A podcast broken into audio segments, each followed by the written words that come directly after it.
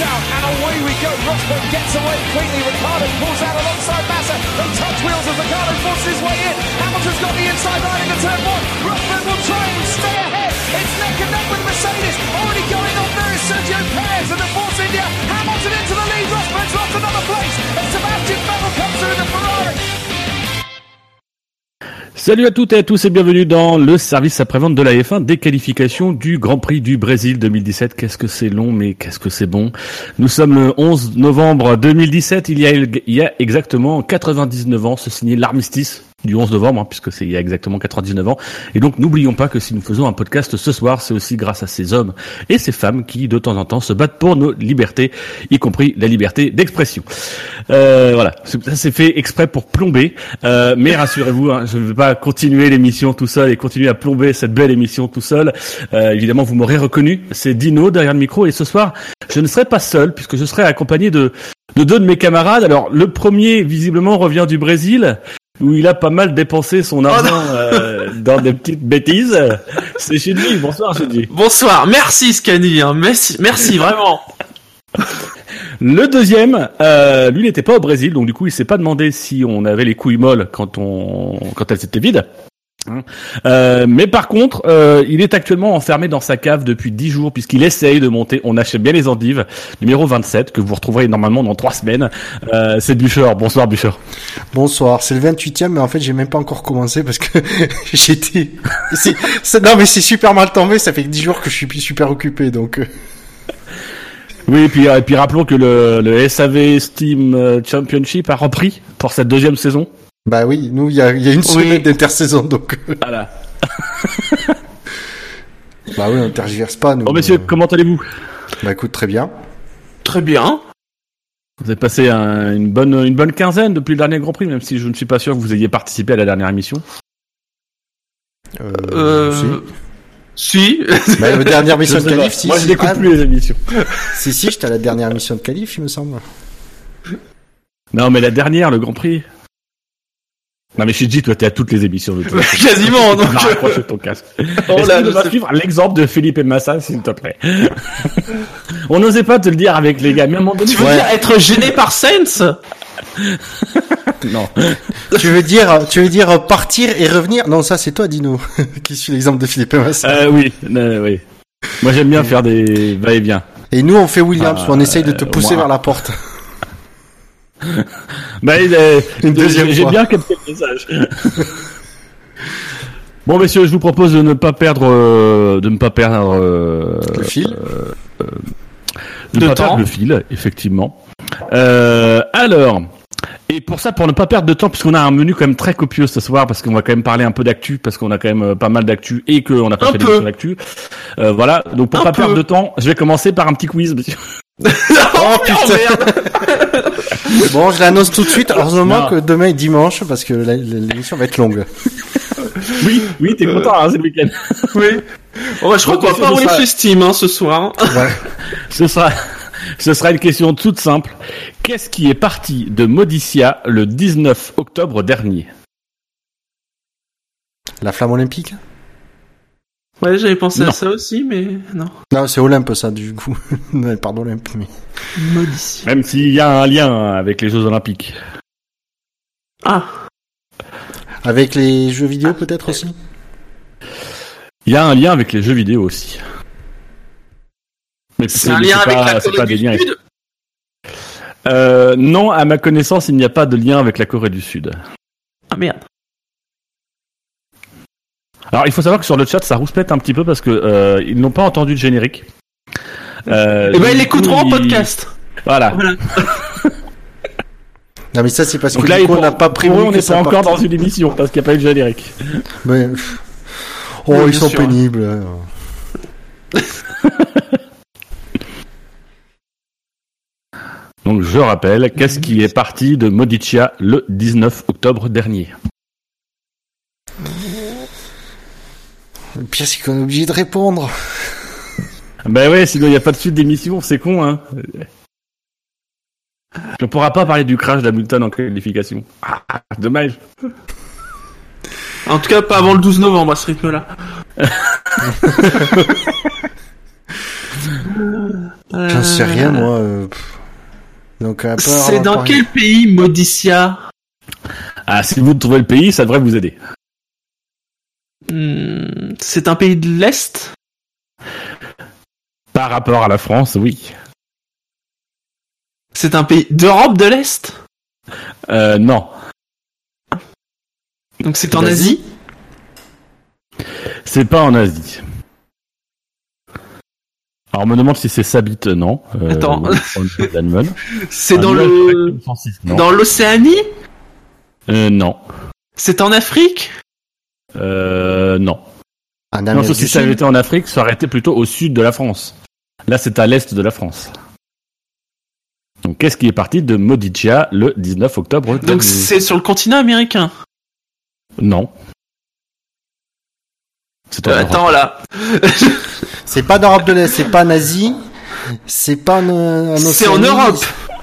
Donc, c'est en Europe, oui. Donc c'est en Europe Ah, de l'Ouest. c'est en Allemagne. C'est en Allemagne. C'est pas en Allemagne. En Suisse. En C'est Autriche. pas en Suisse. En Autriche? Pas en Autriche. En Non. Italie? En Italie, en Autriche. Modicia en Autriche. C'est en Italie. Donc, qu'est-ce qui est parti de Modicia le 19 octobre dernier? Et ça a un rapport donc avec les Jeux Olympiques, mais pas avec la Corée du Sud. Ça a un rapport lointain avec les Jeux Olympiques, ça n'a pas de rapport avec la Corée du Sud, et évidemment, ça a un rapport avec la Formule 1. Ça a même deux rapports avec la Formule 1. Oui. C'est lié à Ferrari Sexuellement. Euh, Est-ce que c'est lié à Ferrari? Indirectement, oui, c'est lié à Ferrari. Mais c'est pas un championnat euh, de F1 2017 Non, c'est pas un championnat de F1 2017. Mais c'est de l'ordre de la compétition. Oui, mais c'est pas le truc comme quoi il va le faire euh, une compétition euh, de d'e-sport en, en parallèle des, des, Jeux Non. Olympiques, non? Non, non. Parce qu'il commence à en être question, donc... euh, Ça a un rapport avec l'e-sport? Non, pas du tout. Au contraire, c'est tout l'inverse de l'e-sport. Alors pourquoi quand tu m'as dit, euh, quand j'ai demandé ta- la deuxième question qu'on a posée, la première que j'ai posée, c'était est-ce que c'est un rapport avec les jeux vidéo? Tu m'as dit oui.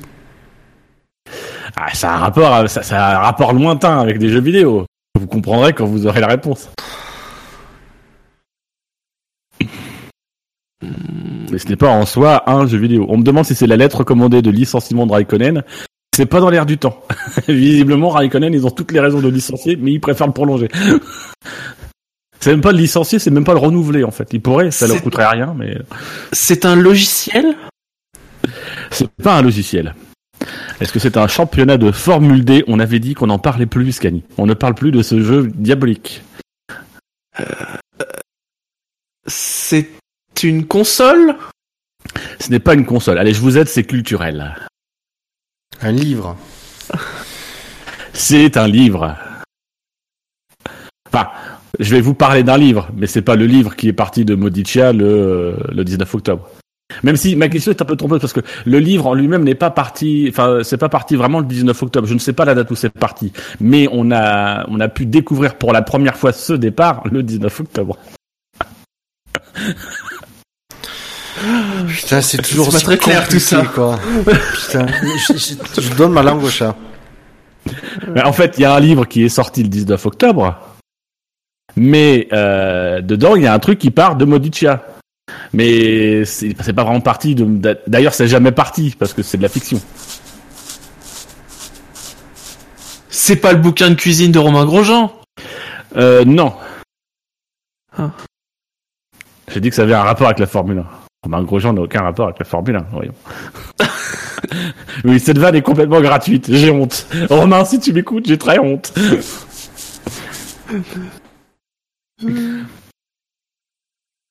On me demande si c'est le bouquin de Button. Non, on me demande... euh, on me dit, il y en a un qui me dit, ah c'est culturel, bon bah je lâche l'affaire. Euh, le bouquin de New Way. Scanny me demande si c'est Michel Vaillant. J'ai envie de dire qu'on se rapproche. Ce serait une bande dessinée? Ce serait une bande dessinée qui serait sortie au mois d'octobre. Sur la Scuderia? Euh, non. Même si ça parle un petit peu d'italien. C'est pas le dernier Astérix Eh ben, c'est une excellente réponse de Jésus. C'est effectivement la Transitalique qui partait de Modicia. Modicia, c'est le nom romain de Monza. Euh, et donc, dans le dernier Astérix, Astérix et la Transitalique, euh, bah, en fait, on suit une course qui traverse toute l'Italie, euh, qui passe sans rappeler, je pense, les, euh, les 1000 milles. Euh, Et donc, ça part de Modicia, donc de Monza. Et euh, il y a un, un caméo d'Alain Prost dedans. Donc, euh, donc voilà. C'était un petit peu pour faire un clin d'œil de, de cette bande dessinée qui est plus ou moins quand même avec des références sur euh, sur la F1 et, et Oui, sur, et euh, notamment sur- Ferrari. Et Parce que, Voilà. parce Oui, que oui. Uderzo. Oui, et puis. euh, Oui. C'était un peu incontournable quand tu parles d'Italie, c'est d'éviter le sujet Ferrari. Donc voilà, donc euh, si vous voulez le, alors, je vais vous donner mon avis. C'est pas le meilleur des Astérix, mais voilà, juste pour euh, juste pour le kiff, ça reste un Astérix, donc euh, faites-vous. C'est pas la même phrase qu'on sort sur Astérix depuis 20 ans. Euh, oui, mais là on peut la dire légitimement parce que c'est plus l'autre qui le fait et voilà. Avant on était obligé, même quand c'était très mauvais.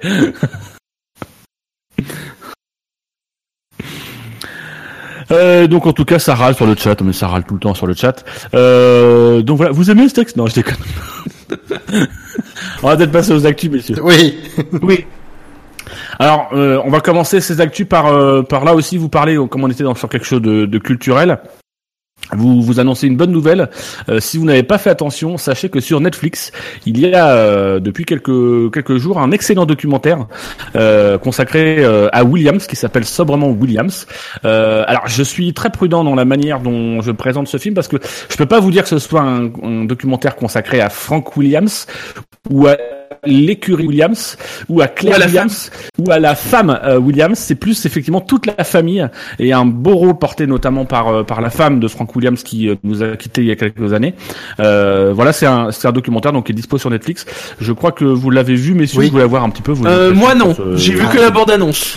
Alors moi je l'ai vu parce que j'ai Alors, vu. euh, alors attends, justement, commençons. Si, si si toi, Shinji, tu as vu la bande-annonce, qu'est-ce que, quels sont tes, quel est ton premier avis? Et après, on Bah alors, j'ai pas Netflix, mais ça me donnerait envie de le voir. Surtout que le premier mois est gratuit et c'est sans engagement, donc. euh, Mais alors moi Le mon- mec qui bosse chez Netflix. non non non mais c'est comme ça que j'ai en fait que c'est le pire- bon le problème c'est que tu tu le prends tu te dis bon au bout de mois je vais me dé- je je vais pas payer du coup me désabonner et tu finis par payer Euh, mais euh, le voilà c'est le alors pour pour information ça ça a été produit par la BBC donc autant vous dire que, que généralement c'est un critère de qualité et ça se révèle vrai une fois de plus. Euh, voilà, c'est sûr, effectivement, c'est pas sur Frank Williams, c'est pas uniquement sur ça, c'est pas uniquement sur l'écurie Williams, c'est sur la famille Williams et donc Frank, sa, son épouse et la fille, et sa fille Claire.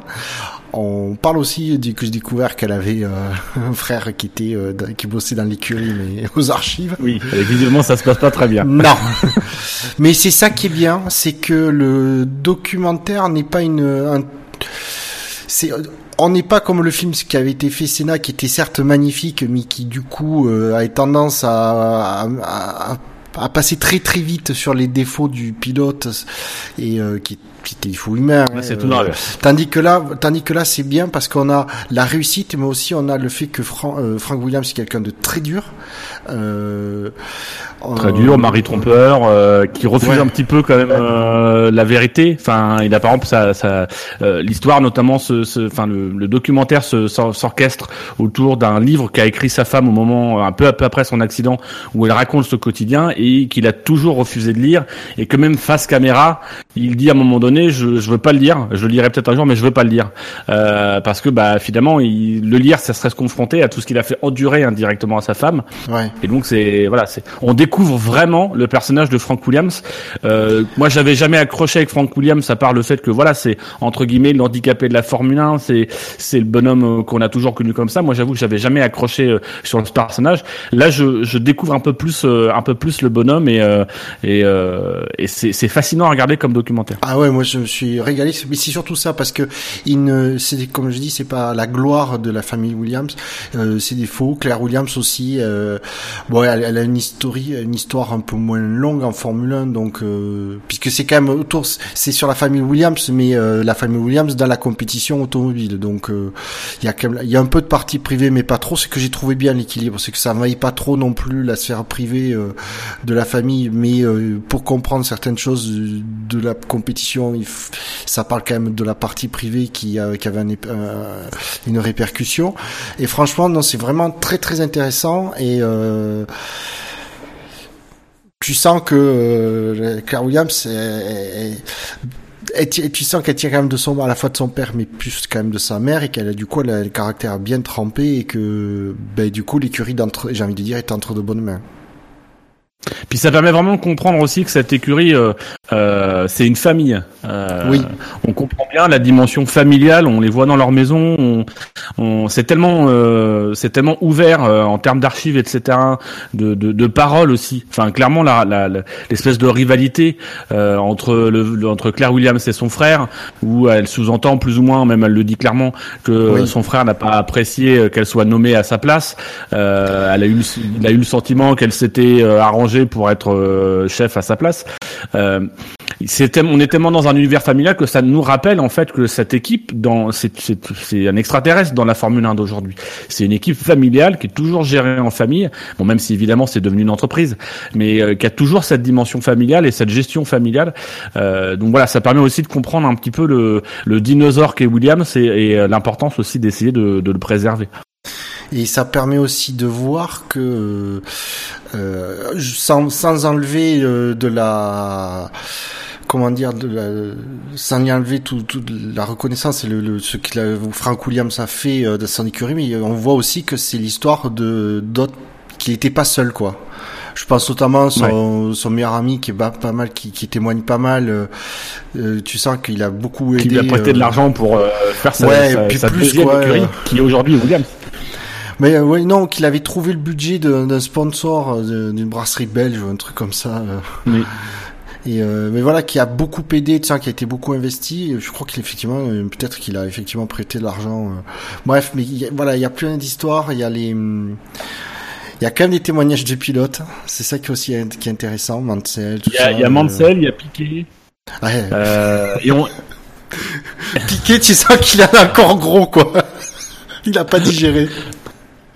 Mais ouais, non, mais c'est ça. C'est, enfin, il y a des anecdotes croustillantes comme comme Piqué. Euh, c'est tellement une année, euh, c'est l'année 86. C'est tellement une année euh, où les deux dominent et sont en, en bagarre. Piqué vient d'arriver, il est double champion du monde. Lui affirme, alors que Frank Williams est sur le, sur son lit de mort, lui affirme que il lui a dit qu'il serait clairement numéro 1 et que Nigel Mansell serait numéro 2. Sauf que dans l'équipe, on, on entretient un peu les deux. Qu'il finit quand même par aller, enfin, par demander à ce qu'on l'emmène à l'hôpital pour aller voir euh, Frank Williams. Et le premier truc qu'il lui dit c'est dis-leur Frank que tu m'as dit que je serais numéro 1 oh putain. Il peut même pas parler. Donc non non.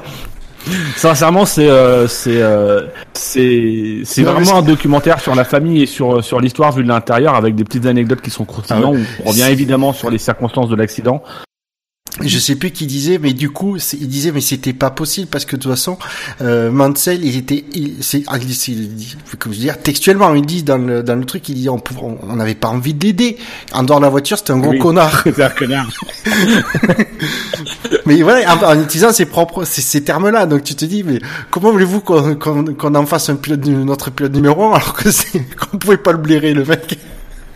C'est euh, et après tu le vois témoigner euh, Mansell du truc machin tu te dis ah, quand même franchement, voilà, c'est pour ça, il y a, y a vraiment, euh, euh, je sais plus ce que c'est au tout début de la, du, justement de ce documentaire, mais dans les vraiment dans les premières minutes, à un moment donné, j'ai, j'ai explosé de rire. Je sais plus ce qui m'a fait rire. Et je, il y a des, voilà, il y a, moi vraiment, je le recommande très très chaudement parce que euh, il y a des anecdotes comme il y a plein d'anecdotes, il y a du euh, il y a du dramatique, il y a du, il y a plus joyeux, il y a voilà, il y a plein de, il y a plein de choses, d'anecdotes et, il y a plein. D'ailleurs, ça, ça, vient compléter aussi euh, chez Netflix déjà une offre qui est, qui déjà, il y a déjà quelques petits trucs. Je crois qu'il y a un documentaire aussi qui s'appelle Gonchi, euh, qui passe sur un pilote de Formule 1, mais sur un pilote qui a essayé d'accéder à Formule 1 ou je sais plus quoi. Euh, donc il y a quand même des petits trucs. Si vous avez pas, si vous avez pas Netflix, ça peut valoir le coup de l'essayer parce que euh, en tant que fan de Formule 1, il y a quand même des petites choses qu'on peut qu'on peut aller regarder qui sont assez intéressantes. Donc voilà, tout ça c'est dispo sur Netflix et euh, comme on parlait euh, de Williams, comment ne pas parler de Williams et évoquer donc le dernier Grand Prix à domicile de Felipe Massa qui nous a annoncé depuis le Grand Prix du Mexique qu'il prendrait sa retraite encore mm. euh, pour la pour la deuxième fois. Euh, alors Bon, Kimi Raikkonen euh, attend le début de la saison prochaine pour pouvoir lui souhaiter une joyeuse retraite. mais voilà, on, bon, on, a, on en a déjà pas mal parlé l'an dernier, mais moi j'ai envie de vous, vous poser la question est-ce que c'est l'année de trop ou pas? Pour moi, non. Parce que vu les circonstances, en, plus il a pas, il a pas, on peut pas dire que c'est vraiment l'année trop. Il a pas démérité au volant de la de la voiture qu'il avait cette année. C'est compliqué avec la, la, ouais, avec cette voiture là. Il a pas, mm. surtout qu'il a, il a pas démérité. Il a fait quand même des, des, des belles performances. Euh, euh, c'est sûr qu'il a pas fait de podium, mais euh, voilà, il a pas, il a fait quand même des belles prestations. Euh, Sachant qu'avec le contexte qu'on l'a rappelé après l'avoir poussé dehors, on l'a rappelé euh, parce qu'ils avaient personne puisque Bottas barrait. Euh, voilà, et le contexte. J'aurais regretté qu'il continue en 2018. Là, pour moi, ça aurait été l'année trop parce qu'il serait vraiment raccroché une branche euh, qu'il avait accepté de lâcher l'année dernière et qu'il aurait pas voulu lâcher cette année. Là, bon. Ben, le problème, c'est que c'est le même scénario que l'année dernière. C'est-à-dire que Williams le pousse dehors, du coup, c'est lui qui annonce qu'il prend sa retraite, ce que je trouve quand même euh, plutôt classe. Euh, de la part Williams de pas dire on, veut pas Massa, mais plutôt dire. Bah, il le fait, il, il, il, les devance, hein, tout simplement. Oui, ouais. de toute façon, il leur a mis un ultimatum, il leur avait dit, moi, je veux le savoir avant le Brésil, si c'est pas fait, je, je prendrai ma décision tout seul. Lui, il était prêt à continuer, je pense. Hein. D'ailleurs, j'ai cru lire qu'il parlait d'une année sabbatique pour 2018. Oui, oui, j'ai vu, j'ai entreaperçu ça. ça m'a beaucoup fait rire.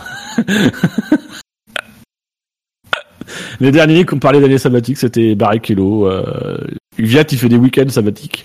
Euh, Après, peut-être qu'il roulera en 2019, mais pas en F1. Oui, voilà. Et justement, vous le verriez aller où, vous, l'année prochaine ou, euh, ou l'avenir Formule Formule Alors, pas, pas l'année Formule Pas l'année prochaine en Formule E, mais ouais, euh, en 2019, pourquoi pas un petit, un petit duo euh, en endurance avec Alonso, ce serait sympa.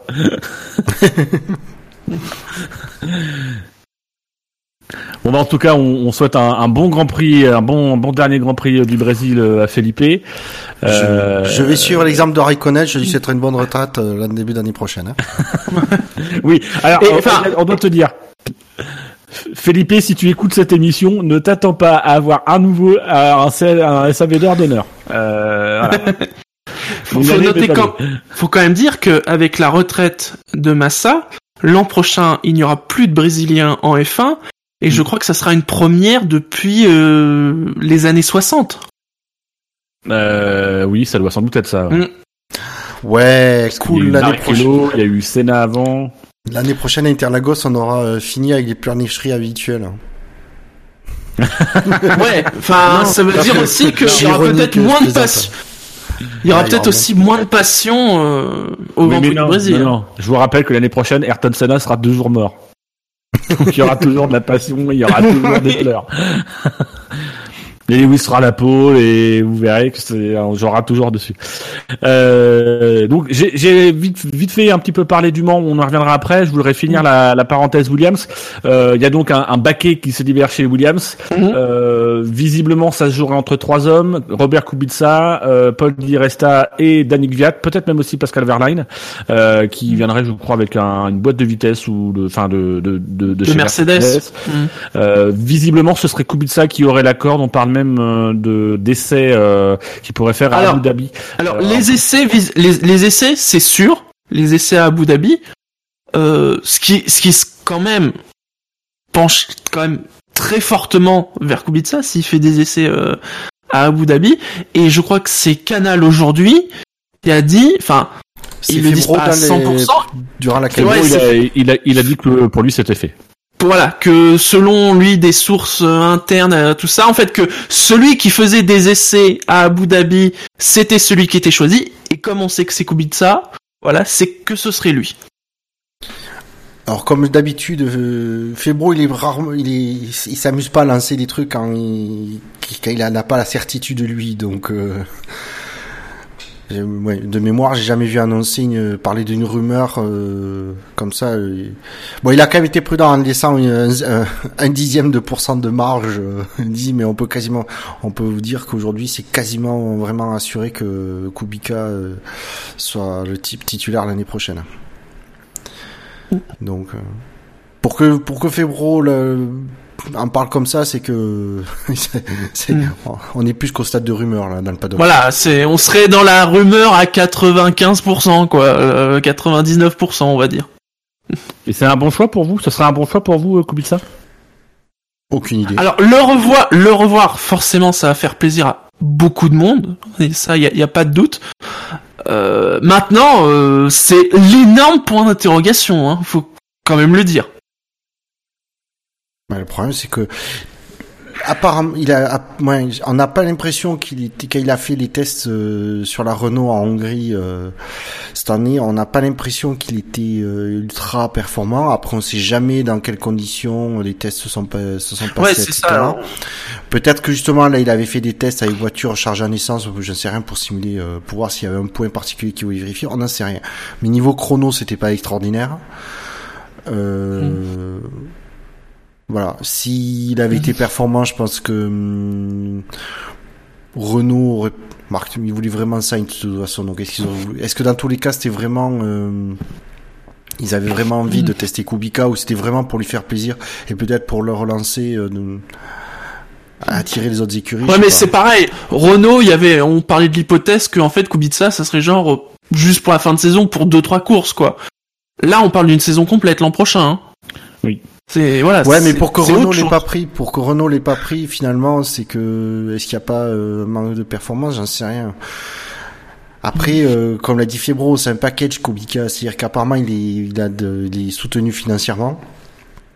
Niveau euh, intérêt médiatique, il a quand même Nico Rosberg en, en management. Ouais. Bon, même si euh, Nico Rosberg n'a pas encore fait ses preuves, mais c'est quand même qu'il y a une, il y a une équipe autour qui s'est constituée pour le faire revenir quand même en Formule 1 il a plus de 25 ans, ce qui rentre, hein, vous savez, c'est quand même un critère important pour Martini. Oui, et puis lui, on sait qu'il peut lever le coude. Enfin, euh, le gauche. oui, seulement le gauche. Mais euh, ouais, niveau médiatique, c'est euh, ça va ça va attirer l'attention sur sur l'écurie Williams, donc euh, c'est important aussi pour Williams. Après, il y a que voilà, la performance où il y a un point d'interrogation, euh, on verra. Ouais. Non, voilà, si c'est bien lui, c'est quand même un énorme point d'interrogation. Et donc pour le moment, ça nous fait un baquet euh, peut-être pourvu dans les prochaines semaines chez Williams. Il reste euh, virtuellement les deux baquets Sauber, qui sont les derniers non attribués. Je crois, je suis pas sûr que ça a été confirmé chez Toro Rosso, Gasly et, et Hartley. Je suis pas sûr que ce soit officiel. alors c'est pareil. C'est pas officiel, il n'y a pas de communiqué de presse, mais visiblement, selon Helmut Marco, c'est fait. voilà. Et, puis, très honnêtement, euh, on en a, on en a beaucoup parlé euh, par rapport à Toro Rosso. À part ce duo-là, en l'état actuel, on voit pas qui ça pourrait être d'autre. Il y a ça sur le marché. Non, c'est Non, mais du coup, sur le marché des transferts, il y a une, il y a une petite nouvelle. Alors, c'est pas une transfert, c'est une promotion. Euh, alors que Felipe Massa euh, s'apprête à vivre sur l'année Grand Prix, nous avons euh, Johnson Button qui, lui, a, a, disputé visiblement son dernier Grand Prix à Monaco, euh, puisqu'il euh, ne sera plus le troisième pilote l'année prochaine. C'est le fils de Chuck Norris qui, qui le, lui succédera. C'est Lando Norris. je suis pas sûr qu'il y a de parenté. mais Lando Norris, donc, il sera troisième pilote de chez McLaren. est-ce que, est-ce que vous, vous, vous connaissez ce pilote ou est-ce que, est-ce que vous l'avez vu? Est-ce que vous en, vous en connaissez des choses? Non. Pour moi, c'est une découverte. Euh, non, je, je, je, le meilleur jeune pilote, mais j'avoue que moi, je regarde pas trop les jeunes et. Euh... Oui, oui, voilà, pareil. Mais visiblement, parmi pour ceux qui regardent beaucoup, euh, voilà, c'est quand même, euh, c'est un nom, on va dire. Alors c'est vrai que quand on voit, euh, ah oui, quand on voit la fiche Wikipédia de Lando Norris, Ouais, il est, il est, bon, il est quand même champion F3 cette année. Euh, L'an dernier, il a. Non, GP3. Euh, non, C'est pas F3. GP3 cette année Ah non, c'est Non, euh, le champion de GP3, c'est c'est Ah Russell. oui. C'est- Ouais. Ah oui, c'est c'est euh, d'ailleurs c'était aussi plus aussi que je l'ai j'ai vu.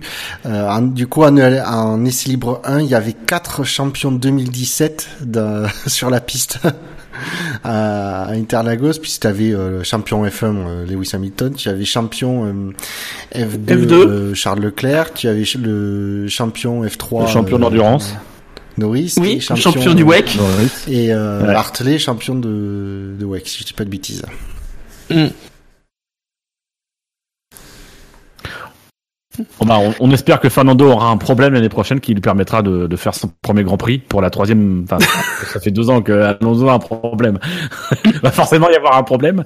Euh, ou alors peut-être que Alonso sera indisponible euh, pour pour une raison qui serait qu'il irait faire d'autres compétitions, euh, puisqu'il se murmure qu'il participerait aux 24 heures du Mans. Euh, voilà, on sait qu'il fait les 24 heures de Daytona au mois de janvier à bord d'une Ligier, si je dis pas de conneries. Euh, mais là, ça va être sérieux puisqu'il aurait déjà moulé un baquet euh, pour Oui. Toyota. Et on sait ferait- que il, il va faire des rookie days avec Toyota euh, après euh, donc la dernière Chez course à là, qui va... Bahreïn. voilà euh, Bahreïn. Et donc, euh, donc voilà. Alors, visiblement, McLaren n'a pas l'air très chaud chaud. Euh, cacao, mais euh, cette vanne vient de nulle part. Alors alors apparemment apparemment pour McLaren visiblement peut-être qu'une pige au, au Mans mais juste au Mans ça ça irait hein même si c'est vrai que ça lui ferait un mois de juin moins de juin on va dire euh, chargé mais bon à la limite ça peut se faire Hartley, il vient Par- de faire, euh, il vient de, il vient de faire sept, sept euh, week-ends consécutifs de. Oui, Il- voilà. Il est jeune lui. Oui. Oh, oh, ce truc anti-vieux, c'est horrible. Par contre, là où McLaren ferait la gueule, c'est que Toyota, ça serait pas juste pour le Mans qui prendrait euh, Alonso, mais ça serait carrément pour la saison de WEC. Oui. Voilà. Et donc là, ça fait déjà beaucoup plus de courses. Oh, si peu. Bon après, euh, quasiment tout- bah, toutes les pistes de WEC, il les connaît. Enfin, sauf sauf le circuit de la Sarthe, bien évidemment. Bon, ça vous fait envie, vous, euh, Alonso au Mans? Bah, le problème, Bah, c'est que ça va être... Suffit de voir la hype que ça a été Alonso à l'Indy 500, donc euh, oui. Oui, c'est pas faux. Tu, alors, je, simplement. je vais être honnête, euh, mais moins, que- euh, moins que Alonso à l'Indy 500. Parce Bah, que oui, le, le mec- Mans pour nous, nous euh, spectateurs européens, il y a le Mans a, le- a pas vraiment besoin d'Alonso pour être le Mans. Non, c'est Voilà. même pas ça. Non, c'est même pas ça. C'est que du coup, il va être quoi dans une Toyota qui ne sera sans concurrence? Ouais, super. Oui. Ce qui était intéressant euh, oui, à Indy, c'est que Toyota. ouais. euh, À mon avis, il y aura une Toyota numéro une euh, dans le, de- qui, qui comptera parmi son équipage Alonso, mais euh, c'est ça le problème. Tandis qu'à l'Indy, il y avait une vraie concurrence de la part de tous les autres pilotes. C'est ça qui était intéressant. Après, euh, là, on pourra faire quoi? On pourra comparer, euh, voir juste les différences de temps avec ses, ses coéquipiers. c'est tout ce qu'on va pouvoir voir. Ça va pas. Ce qui serait beau quand même, c'est qu'il il nous annonce qu'il s'engage aussi à Indy 500 et qu'il nous fasse le triptyque dans la même année. Qui gagne Monaco, qui gagne l'Indy 500 et qui remporte les 24 heures du Mans. Ah ouais, alors gagner l'Indy 500 et Monaco, c'est quand même compliqué. hein. Eh ben, et, et il, il- il fait un effort. Je m'en fous que ce soit la même journée. Il prend l'avion comme tout le monde. Il demande à Lewis Hamilton. Lewis Hamilton, il sait comment on acquiert des jets privés. Hein C'est vrai, c'est vrai. Il y aurait encore le Concorde à la limite, mais Oh, ben il ira en... euh, Honda, ils font pas des avions. Pour tomber en panneau de moteur, l'Atlantique. si, il faut un avion en plus, Honda. Bon, alors, euh, on va finir euh, tout de suite sur la saison 2018. Hein. Promis, on arrête. On va, on va pouvoir euh, aller un petit peu de l'avant. Euh, messieurs, pour la prochaine actu, je, vais vous demander si je vous dis euh, V6 turbo hybride 1 litre 6, ça vous fait penser à quoi?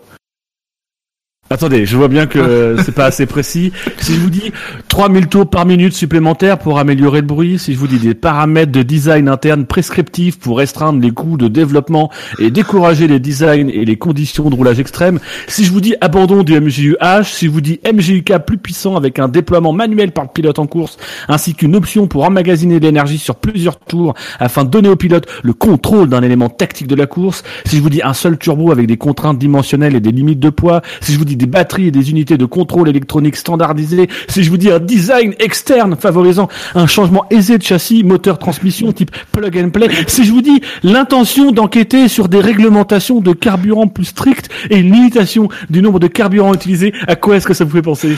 Tu nous parles du... Attends Futur Pas le futur, Non, le non, non. futur Moi, ça, ça me fait penser à Ferrari plus Renault égale euh, Niet. Non, Ça a pas tardé sur ce coup-là. hein, La, la réponse était euh, rapide. Donc effectivement, c'est le c'est le, le projet de motorisation pour euh, 2021. Oui, alors Euh, d'ailleurs voilà. c'est marrant parce que avant qu'il l'annonce, t'avais Liberty Media qui disait ouais, ah, attendez, on vous a rien dit, mais il va peut-être y avoir une petite surprise là sur la pré- sur ce qu'on va vous proposer. Et en fait, allez un, un, un détail, c'est la même chose que ce qu'on avait que ce qui avait été évoqué et on en avait parlé dans le SAV genre il y a six mois. La, seule interrogation qu'il y avait, c'était euh, s'il y aurait un simple turbo ou un double turbo. Bon, finalement, ça reste un simple turbo.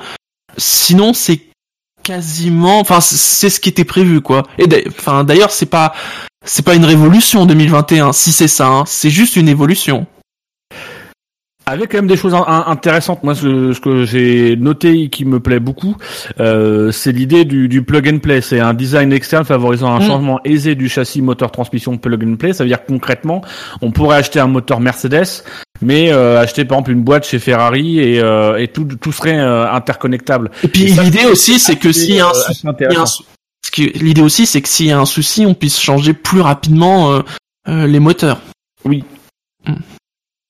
Mais surtout que Donc si ça, un souci, c'est euh, c'est surtout que s'il y a un souci, tu peux changer euh, les écuries pour changer plus facilement de motoriste. Aussi, oui. Non, après, euh, ouais, euh, l'architecture V6, c'était quand même très attendu à ce qu'ils la gardent, aux grandes dames de, de certains, hein, mais voilà, fallait se faire une raison. Ça paraissait évident que ça allait rester sur du V6. en fait, c'est les, c'est les moteurs 2014, mais simplifiés. Oui, voilà. C'est-à-dire qu'ils ont retiré tout le côté. Moi, ce que je regrette un petit peu, ils retirent le, le MGUH. Je trouve quand même en- qu'en termes, alors oui, c'est compliqué, oui, ça a coûté énormément. Et c'est l'élément qui pose le plus problème. hein. J'avais regardé justement là pour ce week-end. Quand tu regardes les, les différents éléments moteurs utilisés, ce qui, est, ce qui a été le plus utilisé cette saison, c'est euh, le turbo qui est relié au MGUH et le MGUH.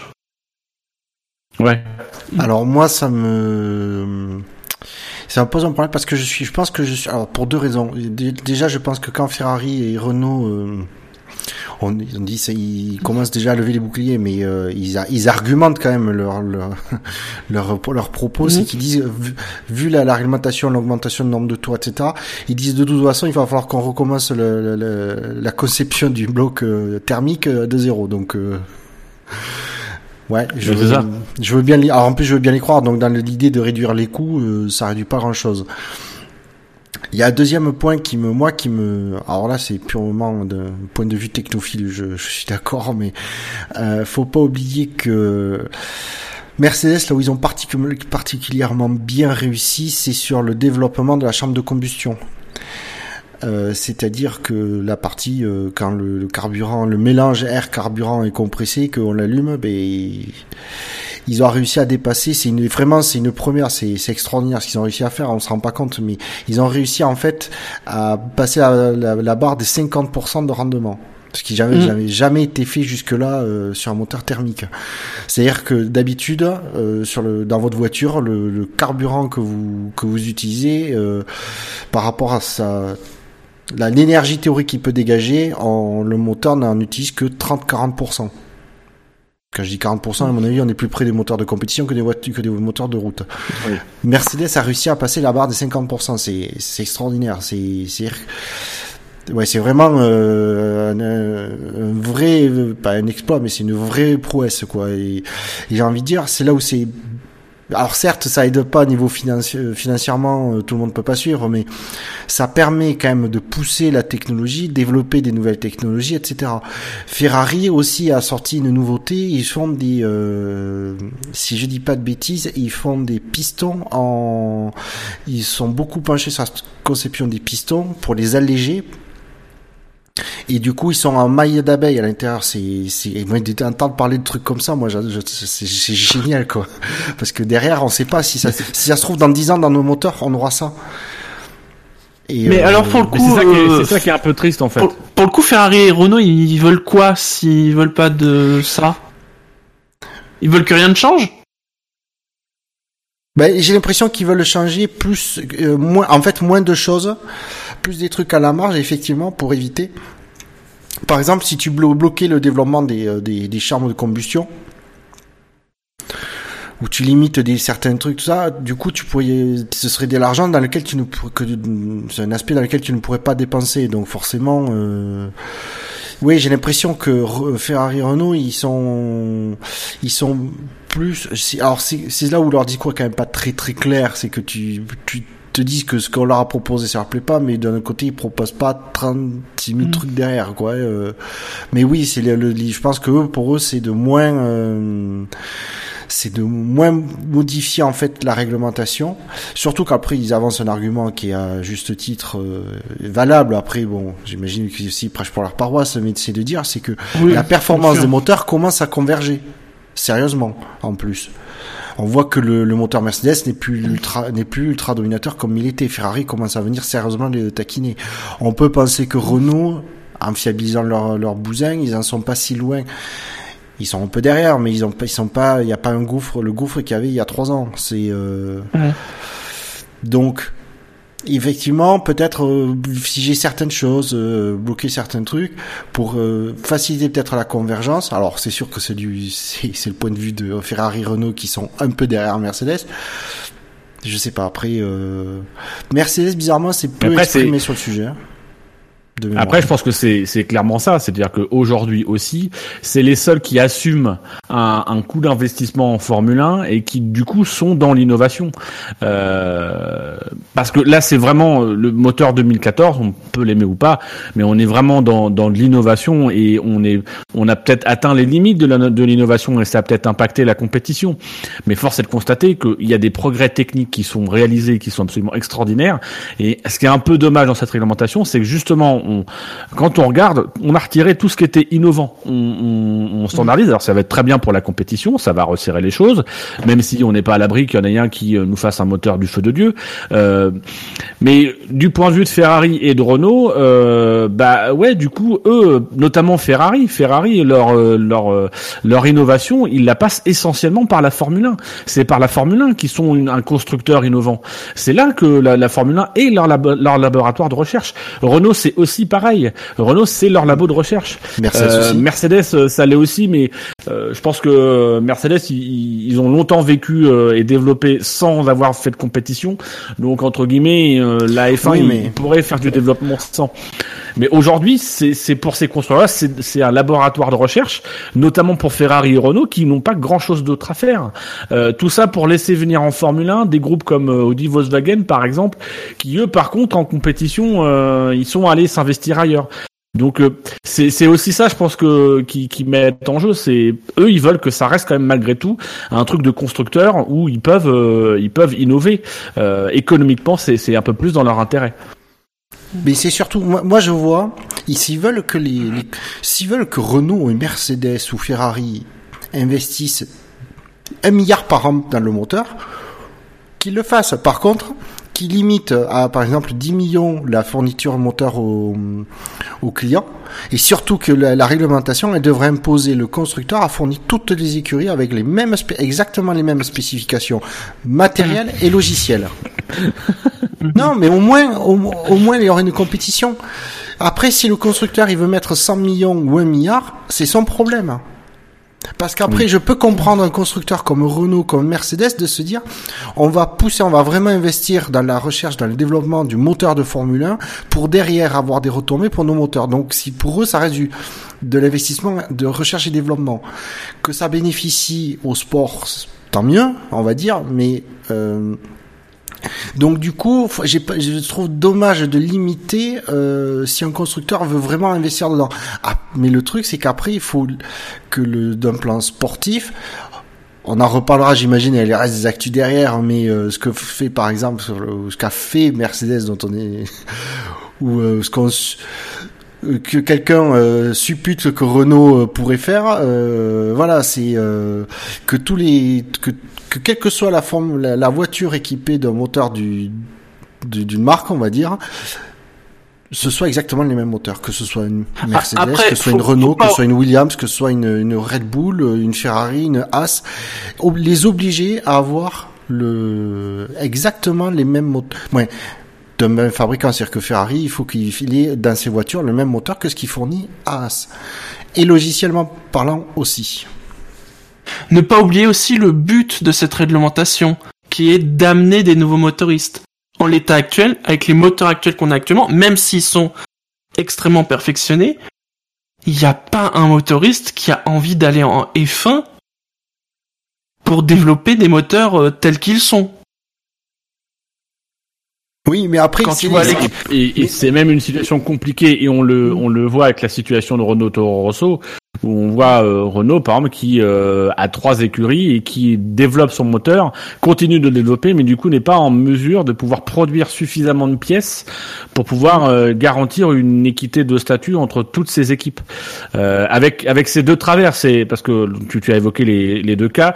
Bon, il y a le, le psychodrame Renault Toro Rosso qui joue ce week-end où on a par échange de communiqués interposé Cyril Abitboul de chez Renault qui a expliqué que les casses récentes de chez Toro Rosso euh, était sans doute lié à l'intégration au châssis du moteur euh, et à un communiqué bien sec et bien senti de la part de chez Toro Rosso qui dans la foulée a répondu que euh, que non, que eux ils ont quasiment rien changé sur leur voiture depuis le début de l'année, que par contre ils ont beaucoup moins de pièces, ils sont obligés de réutiliser des vieilles pièces et compagnie, et qui va jusqu'à sous-entendre dans le dernier paragraphe du communiqué que comme par hasard on casse des moteurs alors qu'on est à la lutte avec Renault pour le pour une place au championnat. Donc euh, voilà, mmh. je, je résume. Mais d'un côté, on, on, a ce risque-là, c'est d'un constructeur qui, parce qu'il innove, n'arrive pas à produire les pièces et n'arrive pas à maintenir euh, cette, cette équité, ce qui va être problématique l'année prochaine avec trois écuries de pointe à fournir. Euh, mmh. Et de l'autre côté, on a la problématique de Mercedes, qui a été euh, une écurie qui domine, euh, qui a été mise en, en avant par. Euh, alors, je retrouve son nom, je l'ai noté, mais je l'ai plus sous mes yeux. Euh, bah, je l'ai plus. L'ancien directeur euh, Oui, c'est une interview, c'est une interview de, de Matthew Carter, qui est l'ancien PDG de Lotus, qui est revenu sur le Grand Prix du Bré, du Bré, du, des Belgique. De, non, de Belgique, euh, de 2014, 2015. 2015 euh, où on avait eu un doublé Mercedes et un podium euh, un podium euh, Lotus avec Romain Grosjean et qui explique que euh, Mercedes, euh, qui ne voulait pas voir euh, Vettel monter sur sur le podium pour je ne sais pas quelle raison, et ben en fait a donné à Lotus un, un mode moteur qu'il n'avait jamais vu et qui a donné des, des ailes littéralement à la Lotus et que ils n'ont plus jamais. C'est même d'ailleurs pas très clair la façon dont ils l'ont donné à Lotus. Hein. Oui. Parce que vu comme c'est présenté, on a même l'impression que c'est à l'insu de Lotus. C'est-à-dire, on, parlerait même de télémétrie descendante, ce qui est formellement interdit en F1. Oui. Et, et c'est même, euh, c'est une, interview au-delà de ça euh, qui, qui, est intéressante parce qu'il explique bien aussi les, les, choses. Il dit nous le moteur, on les voit arriver le jeudi, on les met dans la voiture, le dimanche ils sont retirés, ils sont renvoyés, ils, étaient renvoyés en Allemagne et on les voit pas. Euh, nous tout ce qu'on a, c'est ils nous fournissent les moteurs avec euh, les, les, numéros de plaques qui vont bien par rapport à la FIA. Ils nous fournissent les moteurs, on les met dedans. C'est leur technicien qui s'occupe de toute la mécanique moteur. Donc en fait, c'est aussi ce relationnel là qui qui est un peu problématique. Et donc d'un côté, on a des constructeurs qui euh, sont un peu en, retard et qui doivent construire des pièces et qui développent et qui perdent du temps. Et de l'autre côté, on a des constructeurs qui dominent et qui euh, peuvent aussi du coup jouer un petit peu à ça en, donnant à leurs équipes clientes des spécifications euh, moins euh, moins dangereuses pour eux euh, et puis jouer un petit peu avec avec la, avec la compétition. Donc c'est aussi ce que ce que ça pose alors est-ce que la réglementation 2021 va va résoudre ce problème là moi je sais pas je pense que ça a toujours été plus ou moins le cas dans les relations clients mais c'est vrai que si, si, tu, si tu arrives avec une réglementation où tu auras plus de choix de motoristes, donc du coup, tu auras pour les clients plus de possibilités euh, d'aller chercher des moteurs, différents, euh, ça peut être une, une possibilité de, de, justement arrêter avec ce lien de vassalité euh, qui euh, qui se qui se pose pour différentes raisons.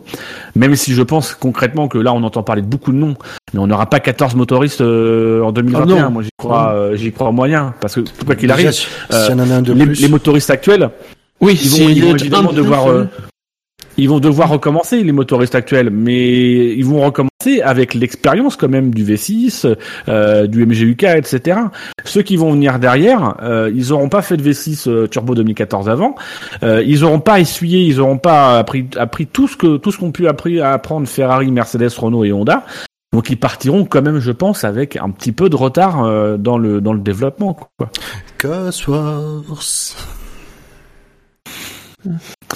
Donc juste pour euh, pour revenir aussi sur euh, sur cette la réglementation 2021, on a eu c'est le marronnier de l'année, les menaces de Ferrari de de, de, de, se retirer. Alors la je ne sais combien fois. les menaces de, de Maurizio Arrivabene, euh, il y a une déclaration après, je vais vous la lire parce qu'elle est assez croustillante. Euh, elle est surtout très contradictoire, vous allez voir. De, de Sergio Marchionne, le, le, président de Ferrari, qui a déclaré par la suite "Ce n'est pas une menace. J'ai lu quelques déclarations de Maurizio, arrive bene, qui se laisse parfois aller, mais nous devons rester rationnels.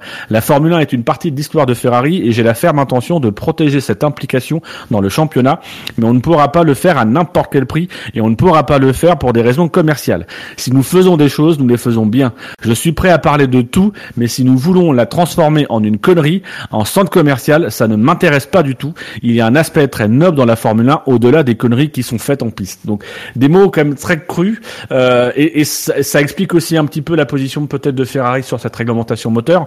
Euh, c'est aussi un package complet. Je pense qu'il voit un petit peu euh, l'approche euh, de, de, des nouveaux propriétaires de la Formule 1 dont j'ai oublié le nom. Euh, il voit un petit peu cette approche un petit peu euh, bah, spectacle, euh, euh, on ouvre, on ouvre à tout, etc. Et eux, ça les inquiète un petit peu aussi qu'on entre guillemets dénature un, un, produit qui a été érigé par Bernie Ecclestone comme un produit de prestige, euh, voilà, comme une marque premium. Et ils ont un petit peu peur que ce soit plus une marque premium. Et c'est vrai que Ferrari dans un championnat un peu type NASCAR, c'est moins bien que Ferrari en, en Formule 1 face à Mercedes et alors, donc ça, ça, met un petit peu euh, tout en tout en je sais, je sais, ah, il y a peut-être du vrai dans dedans, mais je me demande aussi si euh, euh Ferrari ne voit pas euh, sa, on va dire son influence quand même qui est assez importante au sein de la F1 est-ce qu'ils voient, ils, ils, craignent pas de, bah, ils commencent à s'inquiéter de voir cette influence être réduite euh, considérablement. Je me demande s'il n'y a pas ça mm. aussi. Parce qu'il faut le dire, quand on parlait à un moment donné, on nous disait que c'était le championnat Ferrari. Euh... Disons qu'ils avaient une oreille extrêmement attentive auprès de Bernie Ecclestone. Tandis que au Liberty Media, ils ont envie de remettre un peu les choses euh, à plat, niveau quoi, euh, que y ait pas. Euh, ils ont envie d'avoir la même mise déjà sur le sur le, le j'allais dire le produit, oui, sur le produit qu'ils ont acheté, qu'ils ont payé cher. Donc, euh, a pas envie de se laisser dicter un peu par. Après, on a vu qu'il y avait une réponse de, de, de, Liberty Media à ce qu'a dit euh, Arriva Bene, euh, Sergio Marchion et Arriva Bene, euh, qui essaie de, voilà, qui essaie de calmer les choses. voilà, mais mais c'est un équilibre très compliqué. Hein. Je pense ah que Liberty Media, ils vont, ils vont justement un peu découvrir les difficultés. C'est que euh, oui, vouloir diminuer l'influence de Ferrari, ça, ça a souvent été fait. Euh, ça a souvent été voulu, je dirais. Euh, je pense que c'est ce qu'ils veulent faire. Euh, maintenant, l'inconvénient, c'est que Alors, je sais pas si Ferrari y partiront, mais l'inconvénient c'est que mine de rien, euh, tout le monde a de l'intérêt et je crois que Mercedes ils l'ont déclaré cette année. Euh, nous on, a, on avait intérêt à avoir Ferrari en face de nous euh, parce que euh, oui dominer contre contre Force India ou etc peu importe, mais gagner un championnat à l'arraché face à Ferrari, c'est gagner un championnat face à une écurie qui a 70 ans d'histoire en Formule 1 bientôt, qui est la taulière, qui est l'écurie qui a tout on, le temps. On sent d'ailleurs hein, cette année. Hein, par rapport au titre. Hein. On sent que c'est pas comme euh, les deux dernières années. Là, ils se disent, voilà, ils ont vraiment gagné un championnat. Donc c'est c'est pour ça que c'est euh, c'est c'est ce à quoi va se confronter Liberty, c'est que euh, oui ça va être un peu houleux avec Ferrari et Ferrari euh, va va clairement jouer sa carte, mais aussi parce que Ferrari a une carte à jouer, parce que bah mine de rien Ferrari c'est euh, comme ils le disent, c'est c'est ce qu'ils vendent, c'est l'histoire de la Formule 1 et le discours de Marchionnet il est même plus fort, c'est il, il, se il, s'érige en, en en défenseur du patrimoine de la Formule 1, de son ADN, il parle d'ADN, donc il est vraiment dans une position de dire attention, ne touchons pas à l'ADN. Ça veut dire ne touchons pas à Ferrari, mais euh, voilà, euh, c'est c'est c'est ça peut aussi faire écho auprès d'autres équipes, McLaren, Lotus, euh, euh McLaren, Williams. Euh, ça peut peut-être faire écho euh, à ces équipes-là qui pourraient euh, éventuellement voir d'un mauvais œil arriver des gros constructeurs qui bah, qui s'inscriraient pas forcément sur le sur le long terme. C'est d'ailleurs ce que nous dit sur le chat Rascan 2. Il nous dit l'innovation c'est la Formule 1 en 2021. Mercedes partira. Liberty prépare l'après 2021 avec des motoristes indépendants liés à des petits mhm. constructeurs comme Aston Martin ou des marques. Donc effectivement, c'est le projet, c'est de revenir à ça. Mhm. Est-ce que Ferrari veut revenir à ça? Je pense que je, je, suis pas sûr. Ah, il y a la question, c'est vrai qu'on entend sous, ouais, on entend dire que Mercedes maintenant avec euh, avec tout, tout ce qu'ils ont gagné, etc. Ben ils vont peut-être finir par se par se lasser. Ne pas oublier quand même qu'ils ont déjà fait le coup euh, euh, précédemment en Formule 1 euh, dans les années 50 hein, parce qu'ils sont partis. Bon, il y a eu le crash du Mans il y a eu le crash du Mans mais euh, ils sont partis parce qu'ils ont dit bon ça va on a tout gagné pendant deux ans on avait personne en face. On a vu on euh, veni vidi vici hein. Donc euh, s'ils doivent non mais c'est surtout que s'ils doivent refaire le coup et partir en fin de 2020 euh, ce serait con quand même qu'ils viennent et faire se modifier euh, selon leur bon désir la réglementation moteur de 2021 alors qu'ils seront pas là. Oui c'est, euh, ça demande un peu d'honnêteté intellectuelle. Euh. Après, j'imagine mal dire euh, bon, ben en fin 2020, nous on se casse. Hein. ça dépend. Ce sera peut-être dirigé par Nico. C'est possible. Hein. Nico on voit bien en plus que. non mais on voit on voit bien que la Formule E est un aspirateur à constructeur actuellement donc. Oui mais aussi parce que c'est un championnat qui pour l'instant coûte pas grand chose. Oui, Pour l'instant, euh, oui. Attends, avec, euh, avec le dixième du budget de la F1, ils font euh, trois saisons en Formule 1. Hein. oui. Donc, bon. Alors messieurs, pour avancer dans le, dans le conducteur, tu avais un truc à dire, Shinji Non. Non, j'ai cru, excuse-moi. Pardonne-moi, je, suis désolé. Bah, pour avancer, pour avancer dans le dans le conducteur, je voudrais simplement que que vous me vous me fassiez une phrase à l'actu suivante. Je vous donne le titre un large consensus pour la réduction des coûts parmi les équipes selon Chess Carré. Juste une réaction, messieurs. Ah, c'est nouveau. voilà, c'était ma phrase. Euh, je, je sais pas comment faire une phrase où euh, on, entendrait que je mime du pipeau. Mais moi, ça serait. voilà. Euh, ah, c'est bien, ils, ils sont d'accord. Mais non, mais c'est bien. Après, après dix ans à en discuter, ils sont d'accord. Euh, ils sont. Il y a un large consensus sur le fait qu'il faut réduire les coûts. Euh... Ah, ils sont d'accord sur le. Voilà, ils sont d'accord sur le fait qu'il faut les réduire, mais pas sur comment. Ah mais c'est ce que Chesca a dit. Il dit on a bien conscience que maintenant on rentre dans la partie difficile, il faut aborder des détails. Ah bah oui. Parce que là, là déjà, là, on va passer à la phase. Il va falloir se mettre d'accord pour savoir quand on se réunit pour savoir si on est d'accord, si on réduit les budgets. Vous avez compris? Tout à fait. Bon du coup on va peut-être euh, s'éviter des mots de tête et on va on va revenir vers 2017 et vers, vers vers ces qualifications du Grand Prix du Brésil puisqu'il y a eu un Grand Prix du Brésil, il y a eu des qualifications et on va finir par en parler. On fait un petit crochet sur 2018, euh, les pneus Pirelli, euh, Pirelli qui pourrait proposer plus de cinq composants différents l'année prochaine. Je crois que c'est toi qui as vu l'info Bouchard, est-ce que tu Ouais. peux nous donner plus de détails en fait, ils ont la volonté de proposer. Alors déjà, il faut dire que pour 2018, ils vont ils vont nous refaire, refaire le coup de ce qu'ils ont fait euh, il y a l'année dernière ou pour cette année, c'est-à-dire qu'ils vont décaler la, la gamme, c'est-à-dire que les médiums 2017 vont devenir les durs l'année euh, 2018.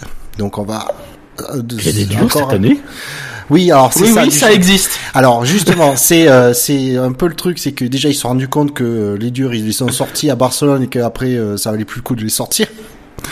Euh, ils ont la volonté en fait d'élargir la, la gamme, c'est-à-dire d'augmenter le nombre de composés euh, pour pistes sèches, je précise, puisqu'il y en a cinq, c'est- il y en avait cinq cette année. Et ils voudraient apparemment augmenter. Alors pour l'instant, ils savent pas encore exactement combien euh, ils voudraient ils voudraient mettre de composés, mais pour l'instant le chiffre tournerait autour des 8. Et leur volonté en fait, c'est de réduire l'écart un peu entre chaque composé pour que quand ils proposent trois composés pour une course, il y ait il y a pas il a pas toutes les écuries qui prennent qu'un string d'un composé parce qu'ils ont pas le choix et qui prennent voilà un peu plus équilibré et autoriser plus de stratégies différentes etc donc euh, comme on avait pu voir au tout début où ils ont introduit ce, ce qu'ils ont introduit euh, la, ouais, le choix entre trois composés de trois composés où on avait vu quand même c'était on avait dit que c'était super intéressant de voir il y a des écuries qui ont tenté qui faisaient des stratégies différentes par rapport à d'autres etc là on voit que ça a tendance un peu à se standardiser que tout le monde a à peu près euh, à prendre le même nombre de, de chaque composé euh, disponible. Et Ferrari veut pouvoir proposer une palette un peu plus un peu Pirelli. plus large, un peu euh, Oui. Pirelli. Oh, c'est pareil. J'ai dit quoi? Pirelli, T'as dit Ferrari, Ah, c'est pas italien, spaghetti et tout. Ouais, voilà. Euh, et donc oui, Pirelli voudrait proposer avec un écart un peu réduit entre chaque composé euh, et pour pouvoir permettre plusieurs euh, stratégies. Ça va quand même commencer à faire beaucoup. Hein. Il y va plus y avoir assez de couleurs dans l'arc-en-ciel pour euh, Alors, oui. pour les pneus. Hein. Alors, ce qui était bien, c'est que l'article, l'article le retranscrivait bien parce qu'on sent que introduire plus de composés euh, euh, avec moins d'écart, tout ça, c'est pas un problème. Ce qui leur pose le- apparemment le plus de problèmes, c'est les noms et les couleurs. Oui. voilà. C'est ça. Bah, que ça se confronte au problème des Power Rangers. Les Power Rangers, ils étaient 5, je crois. Bah, c'est parce que, en termes de couleurs, tu pouvais pas difficilement faire plus. Là, euh, c'est pareil. hein. L'hyper tendre, le méga tendre, Le terrain tendre. un peu plus déjà- que ultra tendre. Bah, ils ont qu'à prendre sinon les appellations de l'informatique, kilo, méga, giga, téra, euh, péta. Non mais non mais c'est le vrai problème, c'est est-ce qu'ils vont continuer à aller dans la direction du tendre? Parce que on a quand même en Formule 1 le dur, le médium, le tendre, Oui. le super tendre, l'ultra tendre. Ils pouvaient pas faire juste le super tendre, le tendre, le médium, le dur, le super dur. C'est vrai. Mais parce que le Donc, problème, c'est que les- ça. le problème, c'est que euh, l'appellation dur a une connotation pas pas géniale, quoi. C'est ça. Et puis de toute façon, tu vois marqué un pneu super hard.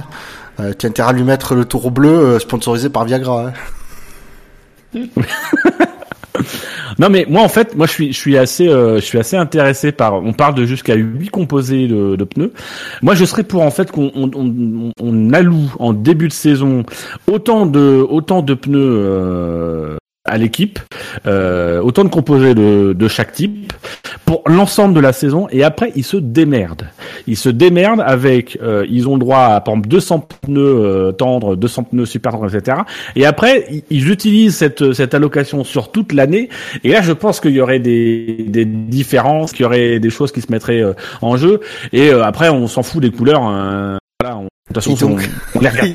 Et tu vois les Euh, écuries non, mais voilà. euh, en lutte pour le titre qui, finit, qui finissent tous à Abu Dhabi en super hard.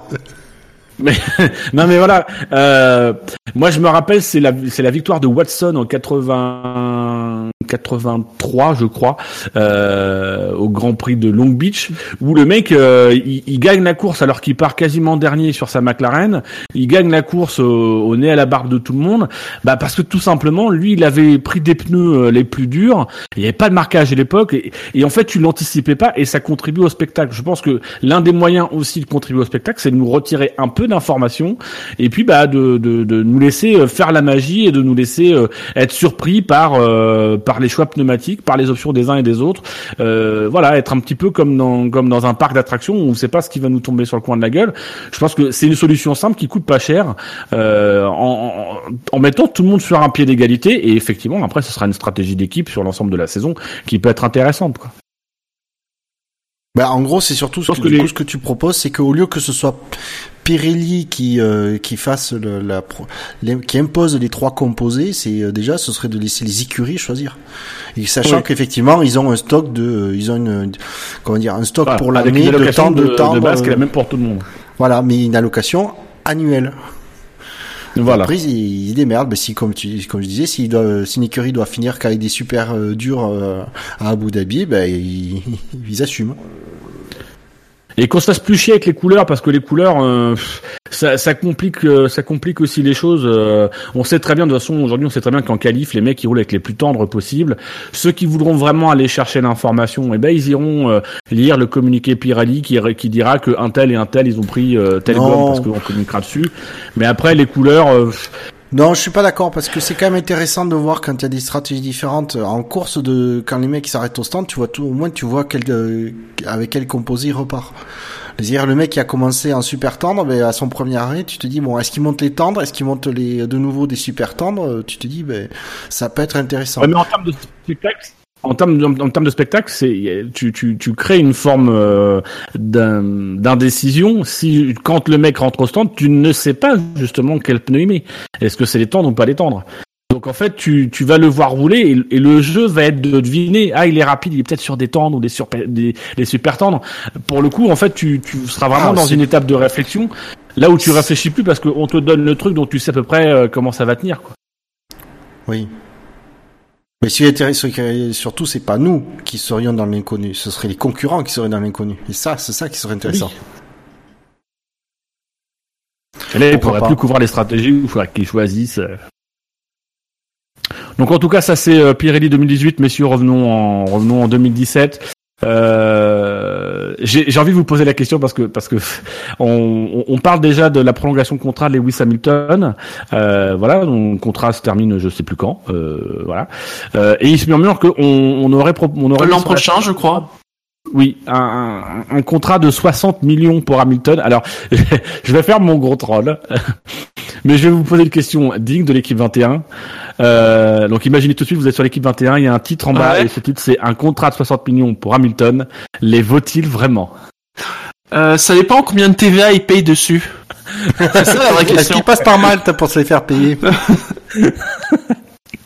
Non, bah après moi ça me c'est pas je veux dire avec le palmarès qu'il a euh, la, la, C'est la toujours forme pareil, hein. S'il y a des, s'il y a des gens qui sont prêts à payer autant, euh, il aurait tort de pas en profiter, hein. Voilà. bah ouais Ironique, Merci messieurs. C'était donc Non, mais Après, 21. euh, voilà, il est quadruple champion du monde, euh, quand même, voilà. C'est, c'est 60 Ah, millions pour euh, plusieurs années ou? Non, c'est Non annuel. non, bah non. Ah bah, c'est- C'est 60 D'accord. millions par an. Ah, c'est 30 Je veux dire. Euh... Ouais, non, moi ça me. Alors oui, ça choque, ça, ça choque des gens que quelqu'un puisse gagner 60 millions par an. Après, euh, on va dire euh, quand tu vois certains footballeurs, faut, faut que les mecs ils soient plus étonnés de nos jours. Euh, si, comme, comme l'a dit Dino, si les gens sont prêts à payer, moi c'est Shinji, si quelqu'un est prêt à payer ça euh, pour avoir Hamilton, ben il paye. Et Hamilton serait vraiment con de refuser. Ah, je m'excuse parce que sur le sur le chat euh, One from London, euh, on nous dit que l'équipe 21 ne parle jamais de Formule 1, donc il ne comprend pas la question. Et je, effectivement, Ah oui. je comprends que vous n'avez pas pu comprendre. En fait, euh, voilà. donc j'abandonne, euh, j'abandonne ce sujet. Euh, Revenons-en au, au week-end. Quelques quelques infos sur le week-end. Euh, euh, bon, le personnel de Mercedes qui a été victime d'une attaque à main armée euh, hier. Euh, moi, j'ai envie de vous poser la question. Euh, on parlera un peu un, peu plus vite du, du, du, circuit et de ses caractéristiques tout à l'heure, mais euh, même Lewis Hamilton a dit que ça arrivait tous les ans, etc. Si, oui. Euh, c'est un c'est un problème récurrent euh, au Brésil. Hein. Mm. Est-ce que euh, est-ce qu'il faut qu'on continue d'aller au Brésil dans ces ben, circonstances? Mais s'il n'y a plus de Brésiliens euh, qui nous imposent en fait d'aller faire une course au Brésil, j'ai envie de dire la question a mérité d'être posée. Oui. Euh, mais si, le, c'est ça, si on peut pas assurer le, la, la sécurité euh, du personnel, euh, parce que genre, on parle pas que des pilotes, on parle du personnel, des mécanos, les mecs, euh, ils, ont, ils ont pas fait grand C'est peut-être même eux qui risquent le plus que les pilotes. Oui, les pilotes, j'imagine, ils sont bien sécurisés et tout. Et pourtant, apparemment, les sécurités prennent. Deux grands prix. Ouais. Ça fait déjà deux grands prix. On parle de la sécurité. Il y a le Brésil là, mais il y a 15 jours, on, on, nous a parlé, et ça n'a pas fait grand bruit, mais du dispositif, du dispositif de sécurité qui était, qui était déployé autour de Esteban Ocon, parce qu'on craignait qu'il y ait des représailles à l'encontre de Esteban Ocon par rapport aux différents euh, problèmes qu'il y a eu à cette saison avec Perez. D'ailleurs, on a d'ailleurs protesté contre Bahreïn. Est-ce qu'il faudrait pas non plus qu'on proteste contre ces grands prix-là où, euh, euh, certes, il y a de la joie dans les tribunes, certes, c'est sympa et le public est là, mais il y a quand même un danger qui pèse sur, mm. sur, bah, sur les pilotes et puis bah, bah, encore plus grave parce qu'à la limite Ocon ça, ça peut se comprendre dans la logique euh, des représailles etc. Sachant que attention à Ocon qui se font euh, voler à main armée quoi. Ocon en, en y allant a dit qu'il avait été formidablement accueilli par les Mexicains hein, malgré euh, voilà les menaces et tout ça qu'il n'y avait pas de souci. Hein. Juste pour ne pas mettre tous les Mexicains dans le même panier. Euh, tout le monde dans le même panier. Euh, oui, c'est un vrai. Le problème, le, le, problème, c'est que voilà, c'est des problèmes euh, incroyablement plus larges que la F1, quoi. Mais j'ai envie de dire, à un moment donné, si euh, si, si c'est ça devient très très voire trop compliqué d'assurer la sécurité du, du personnel de Formule 1, euh, ben, j'ai envie de dire non, il faut plus retourner. C'est dramatique à dire. Non, j'adore, mmh. le, le, le, les Brésiliens euh, sont généralement des, des gens charmants, euh, très passionnés par le sport, qui font des qui rendent les, les, les compétitions sportives qui se déroulent chez eux extrêmement intéressantes et, et festives. on y a vu la Coupe du Monde qui se déroulait là-bas euh, c'était euh, c'était génial à voir les stades euh, pleins. Là, mm. malheureusement, il y a des minorités qui qui chantent, mais cette minorité, elle pose vraiment problème et c'est ça que à un moment donné, on peut, mm. je veux dire, la F1 peut pas tout accepter non plus. Donc en tout cas sur le chat on confirme que c'est chaud euh, l'Amérique latine, euh, voilà, notamment dans les vidéos preview euh, du SAV de la F1. oui, elle a mis un jour de, elle a un jour de retard, mais l'attente valait le coup. voilà. Euh, petite info concernant ce week-end, la FIA teste un nouveau système de drapeau bleu. Euh, voilà, euh, à partir de, à partir de ce, enfin, ce, ce week-end ils font le test. Euh, alors pas de changement de règle. Hein. Euh, d'ailleurs, ça a été l'occasion de d'apprendre que le drapeau bleu se déclenche quand il y a un écart de une seconde deux entre le pilote qui va se prendre un tour et celui qui lui prend un tour. donc rien de, pas de changement de ce c'est simplement que sur euh, sur les panneaux, en fait, euh, les panneaux lumineux qu'il y a sur le côté, quand il y aura un drapeau bleu, euh, sera incrusté dans le panneau le numéro du pilote qui est concerné par le drapeau bleu. C'est de manière à éviter en fait que on ait on ait des mecs genre Alonso par exemple qui ne, ne puissent pas penser qu'il peut se prendre un, un drapeau bleu et qu'en fait oui, il peut s'en prendre un. Donc c'est la proposition de la FIA pour essayer de, de résoudre ce problème extrêmement important des drapeaux bleus. Euh, c'est le problème le plus important de la F1, voyons. Non, mais alors, je, je, déteste, je, je vais être honnête, je déteste ce genre de réflexion parce que ça veut dire que euh, tant qu'on n'a pas résolu les plus gros problèmes qui où il faut des mois pour les résoudre, on peut pas s'occuper des autres problèmes en parallèle. Ça, non, euh, bien sûr. Non, mais pour franchement, franchement, l'idée, pourquoi pas? Faut, faut voir ce que ça va donner dans les faits, euh...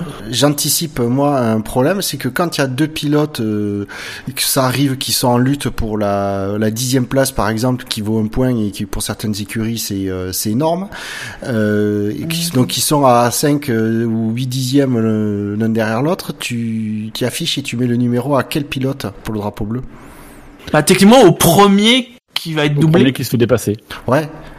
Et ensuite, dès qu'il est dépassé, bah, on change le numéro. Ouais, sauf que le, pile, le, le, le premier, le leader qui arrive dessus, euh, que généralement il double le premier, il se retrouve tout de suite dans la boîte de vitesse du, du de celui qui est devant. On est d'accord. Donc euh, l'affichage là, pour moi, alors l'idée, je trouve excellente hein, d'améliorer le système Ah. pour que.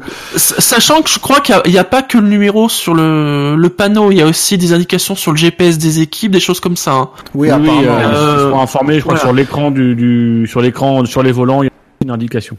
Donc, donc, euh, s'ils coup, sont euh, plusieurs, euh, a priori, on peut imaginer qu'ils il sera plusieurs, ils seront plusieurs à, à être informés. Oui, sauf que moi, ce Vous que verrez qu'à l'avenir, on leur mettra des flèches et on obligera les pilotes à doubler soit par la droite, soit par la gauche. Et ils auront des belles flèches sur les, leurs volants pour leur indiquer de quel côté il va doubler, euh, de manière à bien faciliter les choses. Et comme, Moi, je- comme Dr F1 le dit sur le chat, il faudrait aussi qu'ils fassent ça pour la peser pendant les qualifs. Oui, Bon. en tout cas, aurait Excellente qu'on retirer les ça me saoule. Mais non, mais c'est efficace le système de la pesée. Tu montres un mec et en fait, tu fais signaler que c'est lui. euh, C'est C'est- efficace. Voilà. Euh, euh, on a évoqué tout à l'heure le, le, le petit psychodrame de, de Toro Rosso. C'est la dernière actu qu'on va qu'on va souligner parce que là c'est vraiment euh, c'est vraiment du week-end. Donc euh, j'ai rapidement évoqué euh, les différentes déclarations de Abitbull et de et de, de Franz Tost pour Toro Rosso. Euh, il, se murm- il se murmurait aujourd'hui que euh, euh, un petit peu énervé de cette vue reprochée de quasiment trafiquer le championnat. Euh, Renault euh, chercherait à- actuellement euh, dans son contrat qui le lie à Toro Rosso un moyen de ne plus fournir de pièces à Toro Rosso à compter de demain. Euh, Non. voilà. Bon, Ça, visiblement, il y aurait des, des- Non. il y aurait des déclarations. Euh, il y aurait... Alors, accrochez-vous bien. Ils ont envoyé des casques bleus. Alors d'un côté, Renault a envoyé Prost, et de l'autre côté, Red Bull, ils ont envoyé le bout de Marco. The paci- bah le ouais. pacificateur.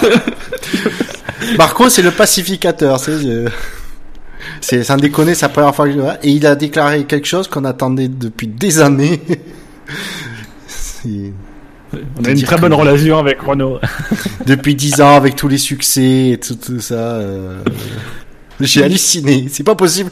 C'est vraiment le, tu sens que c'est le directeur, le- la communication de Red Bull qui lui a pondu le truc et qui lui a dit, ça va, on peut dire ça pour toi? Et il a dit oui, oui. Parce que c'est jamais lui qui aurait dit ça. C'est pas possible.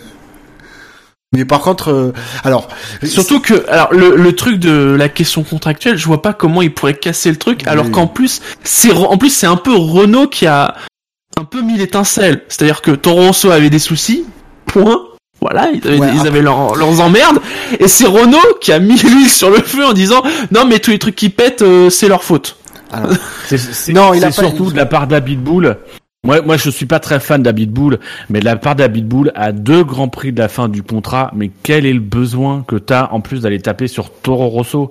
Euh, c'est, ça, ça fait un petit peu. Alors, Abitbull, il avait pas de couilles quand c'était euh, quand c'était euh, Red Bull qui euh, qui sortait son sgeg sur la table, mais alors là, c'est Toro Rosso qui, depuis plusieurs grands prix, subit des casses, ne dit rien publiquement. Et alors, Abitbull, ah ouais, ouais, ouais, dis donc, eh oh, ça serait pas la faute de votre châssis. Euh, À un moment donné, euh, si t'as des couilles, bonhomme, tu les mets sur la table quand c'est Toro Rosso et quand c'est Red Bull. Là, visiblement, bonhomme, il les met que quand c'est Toro Rosso. Donc, c'est un peu, euh, je trouve, de la part d'Abitbull, c'est un peu petit, c'est un peu à la dimension d'Abitbull que j'aime pas beaucoup, vous l'aurez compris, mais c'est un peu petit. Il pouvait pas attendre deux grands prix, fermer sa mouille, serrer la main à Franz Tost en disant merci les gars, bon grand prix, bon courage avec Honda, vous allez bien vous marrer. Euh, voilà. Non mais. Qu'est-ce que ça va être l'année prochaine quand Alonso va leur mettre des mines parce que le moteur il casse quoi Ah bah c'est sûr que McLaren, ça va être autre chose que Toro Rosso. hein. Non, mais- Et d'ailleurs, ça pose des, non mais franchement, ça pose des questions sur leur capacité de production pour l'an prochain, parce que en effet, entre cette année une configuration Red Bull, Red Bull, équipe Renault et Toro Rosso, et on- bon bah voilà, on sait, on sait pas euh, si, si Toro Rosso est pas le justement trinque le plus, parce que comme c'est la plus petite équipe et que visiblement il y a plus de pièces, ils se tapent vraiment les pires pièces de chez Renault. Puis, ah, Mais l'an prochain, plus- avec McLaren, Red Bull et l'écurie Renault, euh, ils vont devoir assurer au niveau de la production. Hein. Après, en plus, c'est, compréhensible. Sincèrement, ça serait compréhensible que Renault, il mégote un petit peu sur les pièces.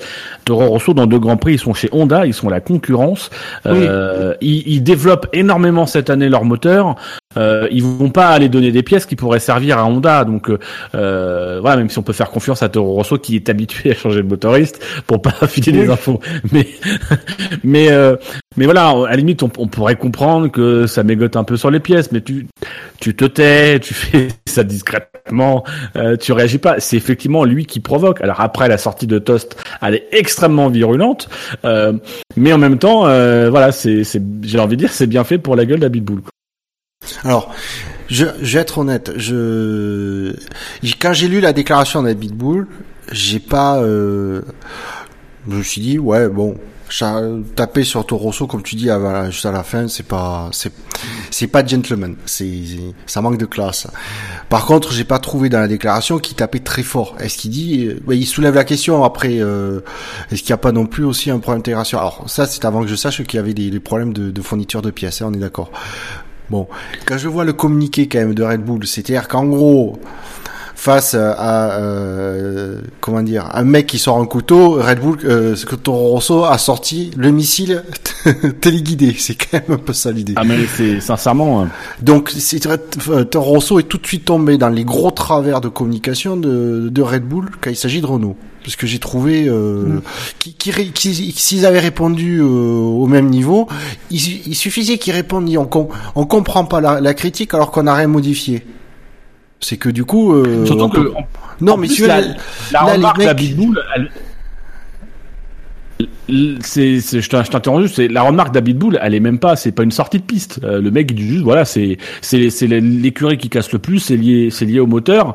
Euh, tu pourrais, tu pourrais être mais tu sens quand même qu'en interne, c'est très mal passé du côté de Toro Rosso. Euh, oui, juste pour citer la fin du communiqué, c'est nous ne devons pas oublier que Renault se bat avec Toro Rosso pour une meilleure position au mmh. championnat constructeur.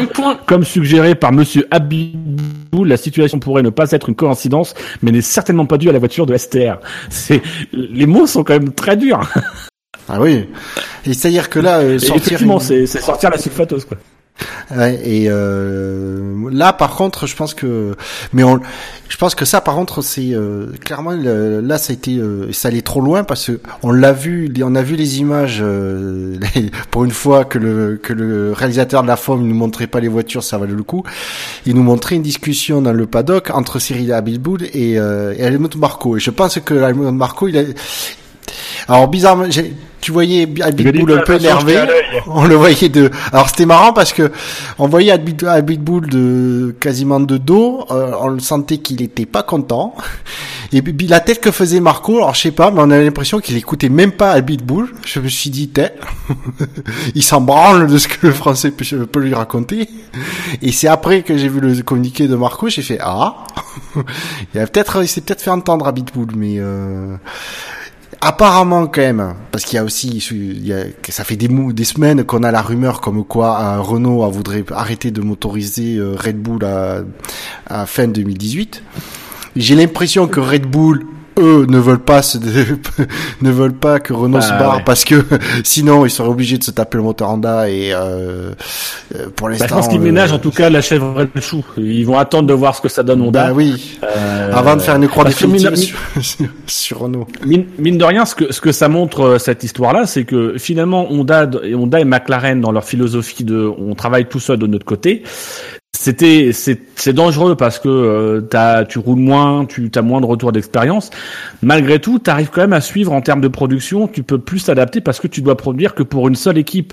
Tes pièces elles sont produites pour une seule. Alors peut-être que le tort de Honda c'était de ne pas prendre une deuxième équipe, euh, mais effectivement quand tu es d'une écurie comme Renault en difficulté avec l'ambition de développer et pour ton écurie, pour Red Bull qui te met la pression, bah peut-être que la troisième équipe pour le coup elle est de trop.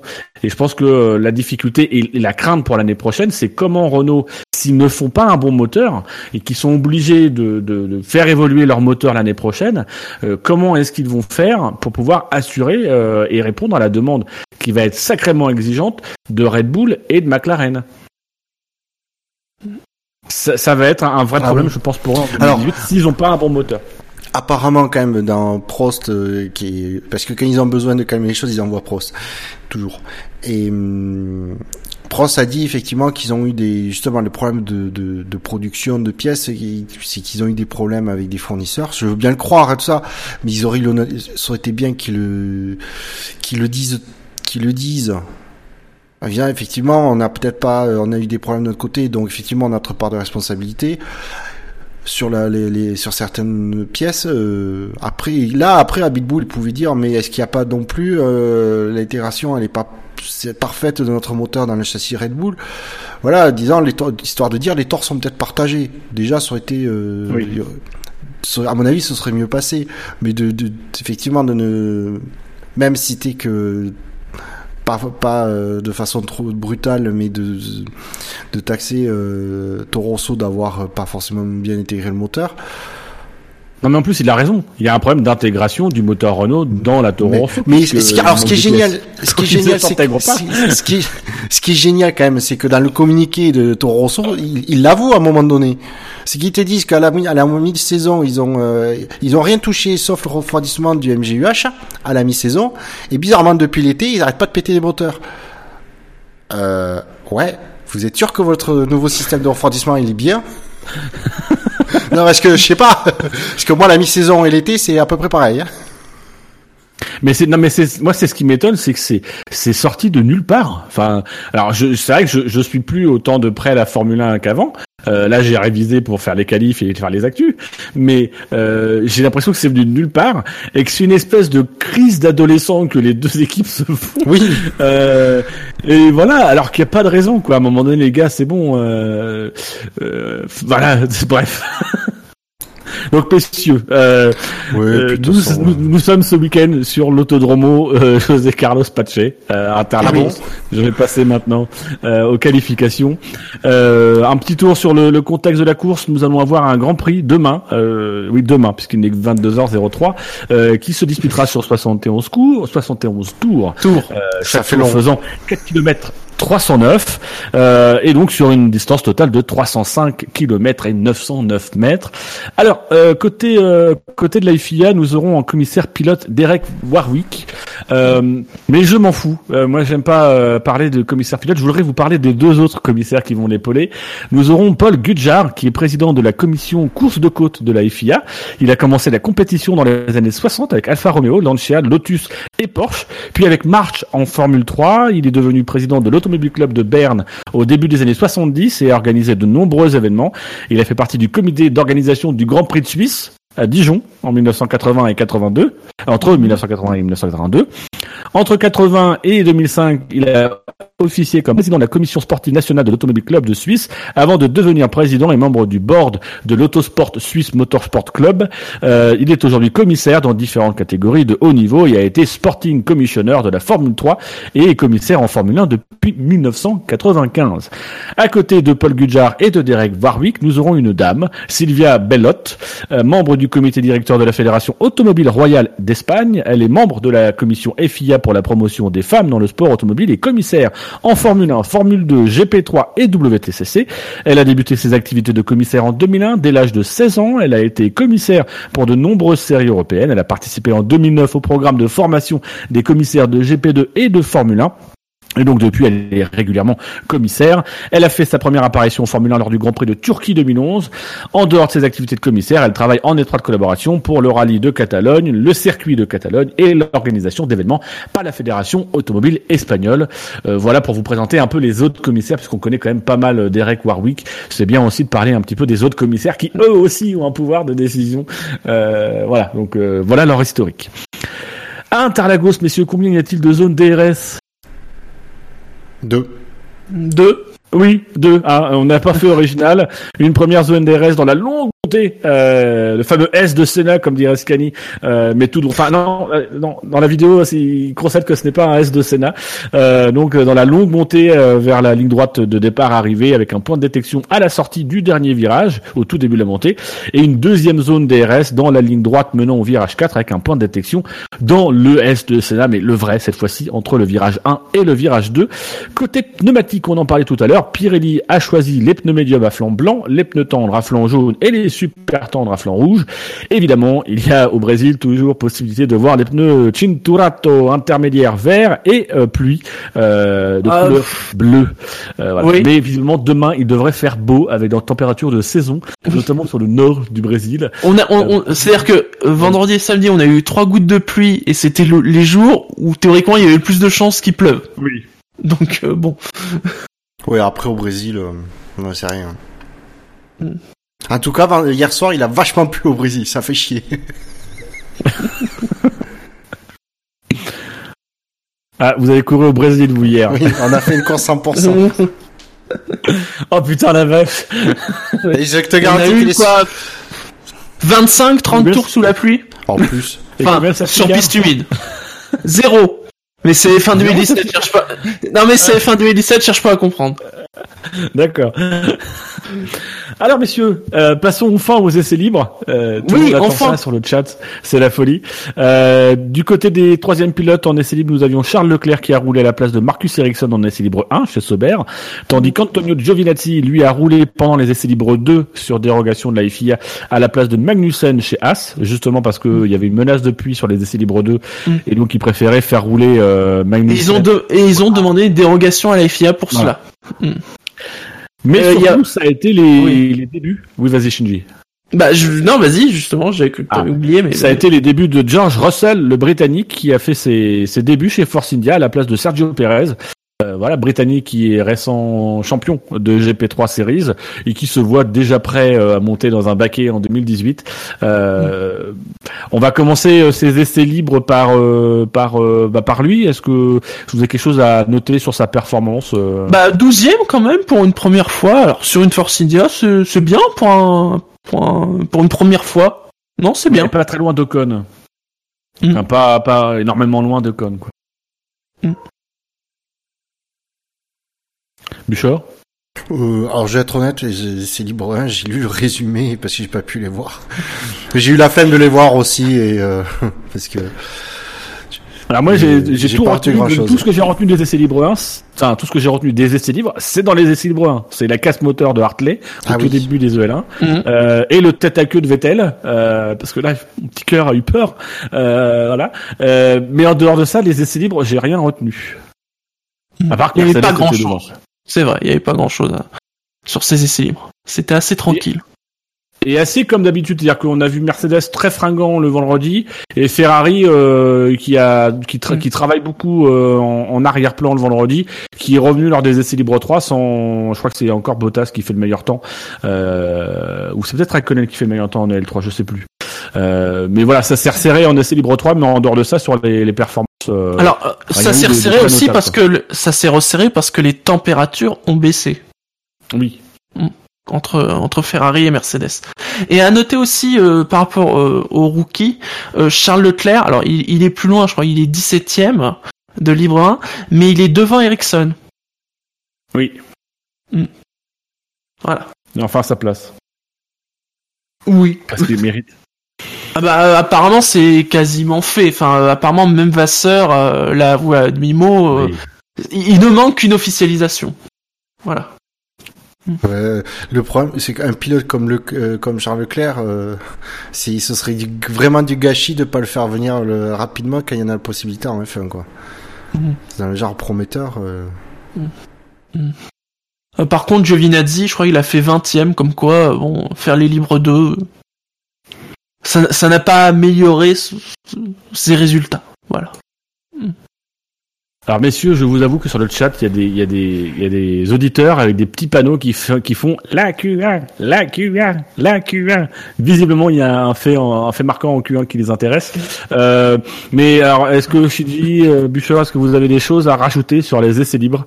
Euh, voilà, des, des- Non non, il y a pas il y a pas grand-chose à dire.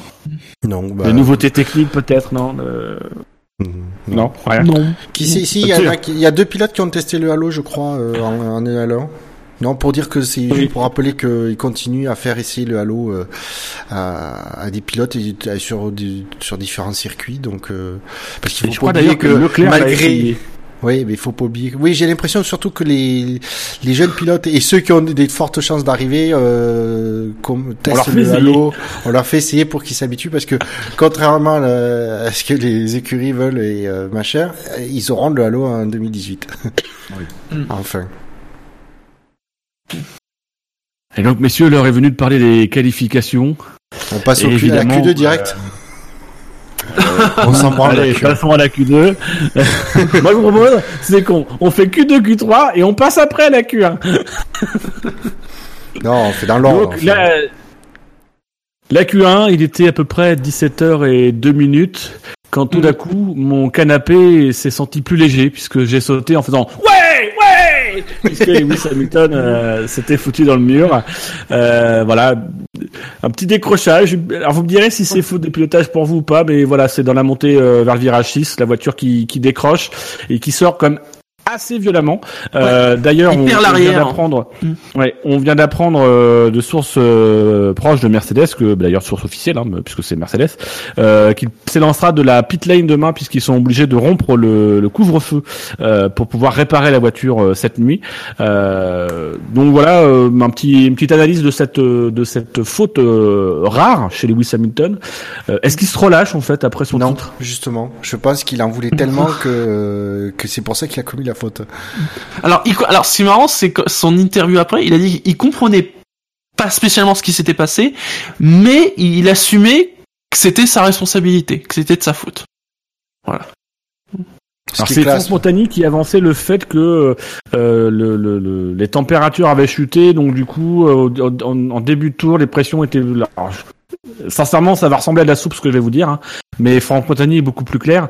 Euh, mais grosso modo, il y avait eu un jeu sur la pression des pneus et donc il n'aurait pas anticipé ça euh, et la voiture aurait été plus haute ou je sais plus quoi. Et il serait rentré. euh, je t'explique, hein, je t'explique. C'est que les, pneus n'étaient pas apparemment à suffisamment de température, donc l'air dans l'intérieur des pneus n'était pas dilaté comme il, de, comme il devrait l'être.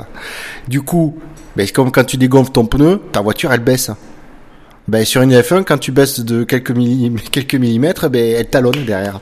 Ils- Oui, parce qu'ils ont noté ouais, qu'elle avait talonné, ouais. Elle avait énormément talonné juste avant qu'elle décroche, donc euh, et euh, en tout cas il faisait remarquer qu'il rentrait extrêmement fort en, en sous-virage et on voit que on, on l'a on voyait sur un angle de caméra qu'effectivement il est en, il est en, il est en sous-virage et d'un coup l'avant accroche et c'est l'arrière qui se met à, à partir et là euh, Hamilton euh, tout quadruple champion du monde qu'il est, ben il a rien pu faire. Ouais, mais Massa lui la sauve. Oui, c'est pas passé loin, en effet. Oui, mais j'ai- sauf que lui euh, elle décroche en fait euh, plus tôt. Ouais. Donc elle est moins violemment donc il peut la rattraper euh, Hamilton, on voit il peut rien faire. Beau choc, hein, d'Hamilton, hein, ça. J'ai et d'ailleurs j'ai euh, on le voit bien sur le sur le ralenti en caméra embarquée, il a pas enlevé les mains de son volant ce que d'habitude tous les pilotes font. Parce que si la, la- en tapant le surtout de côté comme ça, la, ça, ça, ça fait bouger la direction et ça fait tourner le volant, il peut vraiment se casser les, les pouces euh, le pilote. Et c'est bien que Lewis ne suit jamais les règles. Non, c'est surtout que j'ai remarqué, tu remarqueras la forme du volant, je me demande si, si euh, il peut, par réflexe il peut vraiment les enlever. euh, Ouais, oui. Hmm. Parce que vraiment, les- il met les pouces dans, le- dans le volant, donc euh, et honnêtement quand je le voyais qu'il bougeait pas tout ça, je me suis dit est-ce qu'il s'est pas fait mal aux, aux mains, ou en tout cas aux pouces ou aux mains ou aux poignets, et, euh, et du coup euh, il, il descendrait pas tout de suite. hein. Moi, c'est ça, c'est un aspect sur lequel je j'aimerais avoir des explications de, de pourquoi ça a mis au- il a mis autant de temps à sortir, euh, parce que ça a été très long. Alors dé- déjà, il y a eu ce silence radio, euh, je pense provoqué Oui. par le choc et et, Qui- et moi, je je sais pas s'il est passé au centre euh, au centre médical. Le choc est quand même très violent. C'est un choc latéral qui est quand même très costaud. Est-ce qu'il a pas est-ce qu'il a pas à un moment donné perdu brièvement connaissance ou un truc dans le genre? Moi, c'est euh, voilà ce, ce, ce temps de réponse euh, m'a un peu m'a un peu interpellé. Bon, même si je pense que quand on se prend un carton comme ça, on n'est pas tout de suite en mesure de, de Ah, répondre. sans, là- sans parler de perte de connaissance, il était peut-être un peu groggy sur le coup, quoi. Non, Mais je voilà, pense que non, non, je pense qu'il avait, euh, il, a, il avait du, il a mis du temps parce qu'il a fallu qu'il digère en, en- en partie la pilule de de cette sortie euh, en Q1. Et euh, après, il n'est pas Va- passé au centre il- médical. Il n'est pas passé au centre médical parce qu'apparemment le choc n'a pas justement n'a pas été. S'ils ont des capteurs de, de force G, et apparemment Mhm. euh, il n'avait pas eu besoin de passer au centre médical parce que le choc n'a pas été euh, dépassé un certain seuil que le, la FIA a fixé. Et Justement, les commentateurs Canal en ont parlé. Ils ont dit euh, Villeneuve était surpris parce qu'il pensait que c'était automatique et apparemment c'est plus lié à une au-delà d'une certaine force de de choc Mhm. que c'est obligatoire. Et là, il n'en a pas eu besoin. Et, donc, euh, vraiment n'importe quoi. Donc 26 courses, ça faisait 26 courses qui qu'il avait pas eu une élimination en Q1, quoi. Ouais, et ça, et ça souligne, je crois qu'il y a un auditeur sur le chat qui le dit que ça montre euh, qu'il est humain.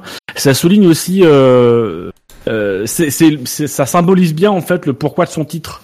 euh, c'est un pilote qui cette année n'a pas fait d'erreur. Euh, ah oui, c'est clair. Alors oui, on peut peut-être on peut peut-être reparler un peu de l'Azerbaïdjan peut-être.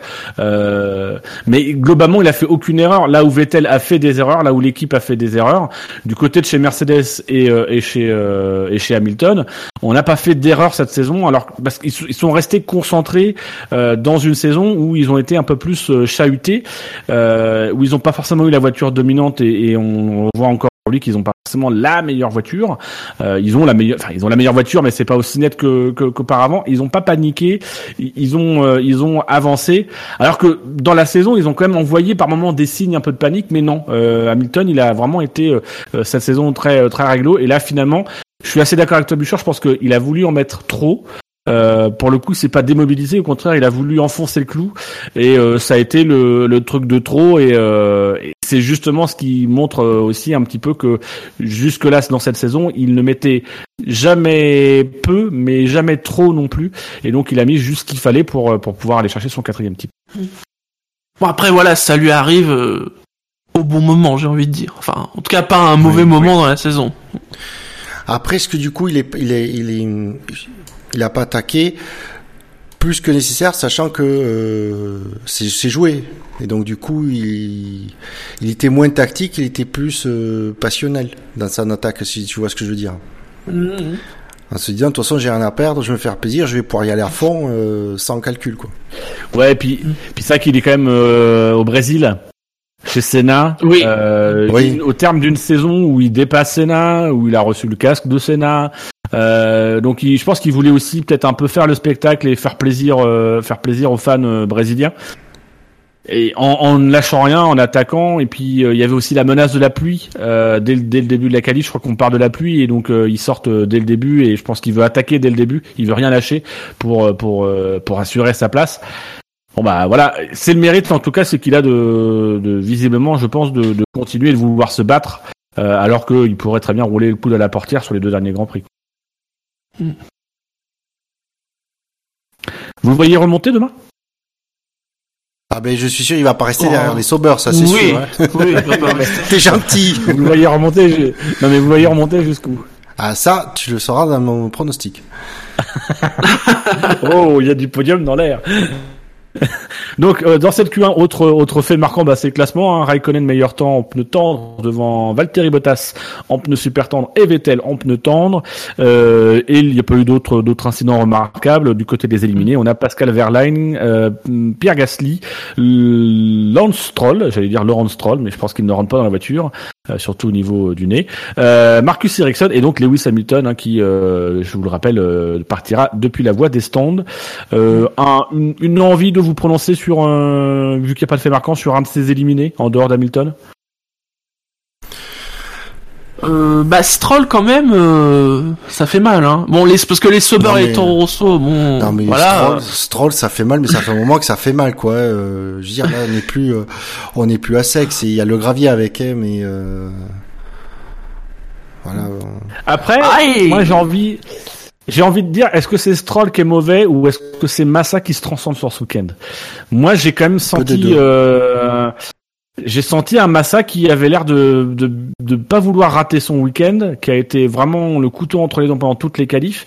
Et donc oui, il met, je crois que ça doit être une seconde à Stroll, mais est-ce qu'il met une seconde à Stroll parce que euh, bah parce que euh, il est surmotivé et qu'il est performant, ou est-ce que c'est juste Stroll qui est mauvais?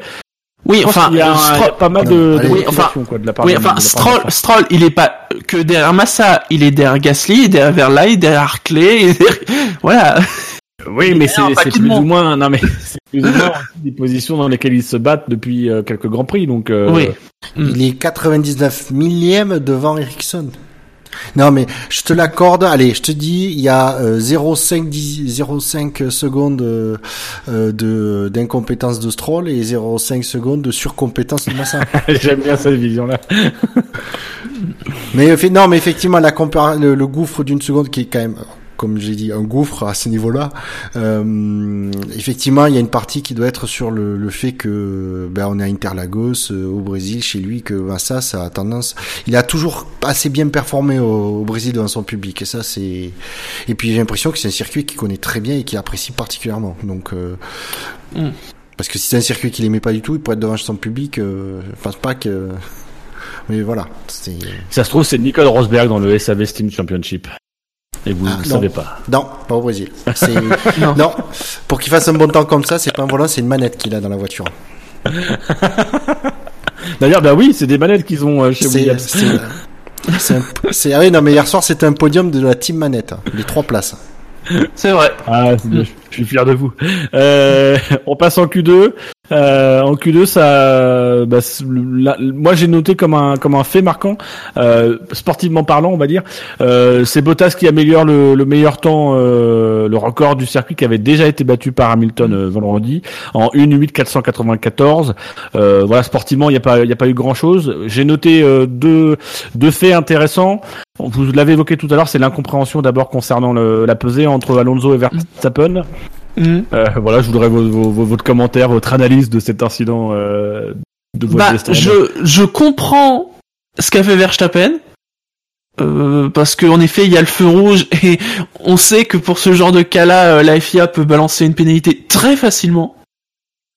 Oui, parce que sur ça, Ouais, ouais. ah bah oui, ça rapporte du pognon généralement, donc euh... C'est sur ça, elle fait super gaffe la fille. Non, c'est étonnant parce que ça doit quand même pas être la première fois que ce genre de situation Mais arrive. Ils, ils le savent, ils le savent que tu as les voitures qui peuvent être proches l'une de l'autre à l'entrée. Et quand on revoit, euh, j'ai revu sur la dernière fois, sur le, le, le replay, tu vois que le feu il s'allume effectivement pour dès que Alonso, euh, quand Alonso arrive. Donc Mm. Alonso à juste titre se dit c'est pour moi. Comme ça, Et comme il le, était t'as le allumé, commissaire qui est sur le muret qui chie dans la colle. Ah, mais Mm. complètement. qui bah, montre ça, à Alonso avant ensuite de dire à, à Verstappen non non c'est toi. Donc en Ouais, fait, je- euh, non, en Verstappen, il a, il a deux signaux différents quoi. En fait, de la caméra qui était dans la dans la pit lane, on voit le commissaire faire signe d'avancer, mais on sait pas s'il le fait si moi je fais j'arrive pas à savoir s'il le dit s'il fait signe à Alonso ou à Verstappen.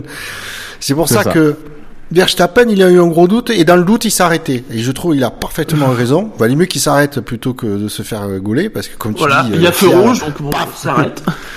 Donc euh, Là pour le coup, ça serait peut-être intéressant de mettre Quel le numéro du pilote dans le rouge. Bah ouais. voilà.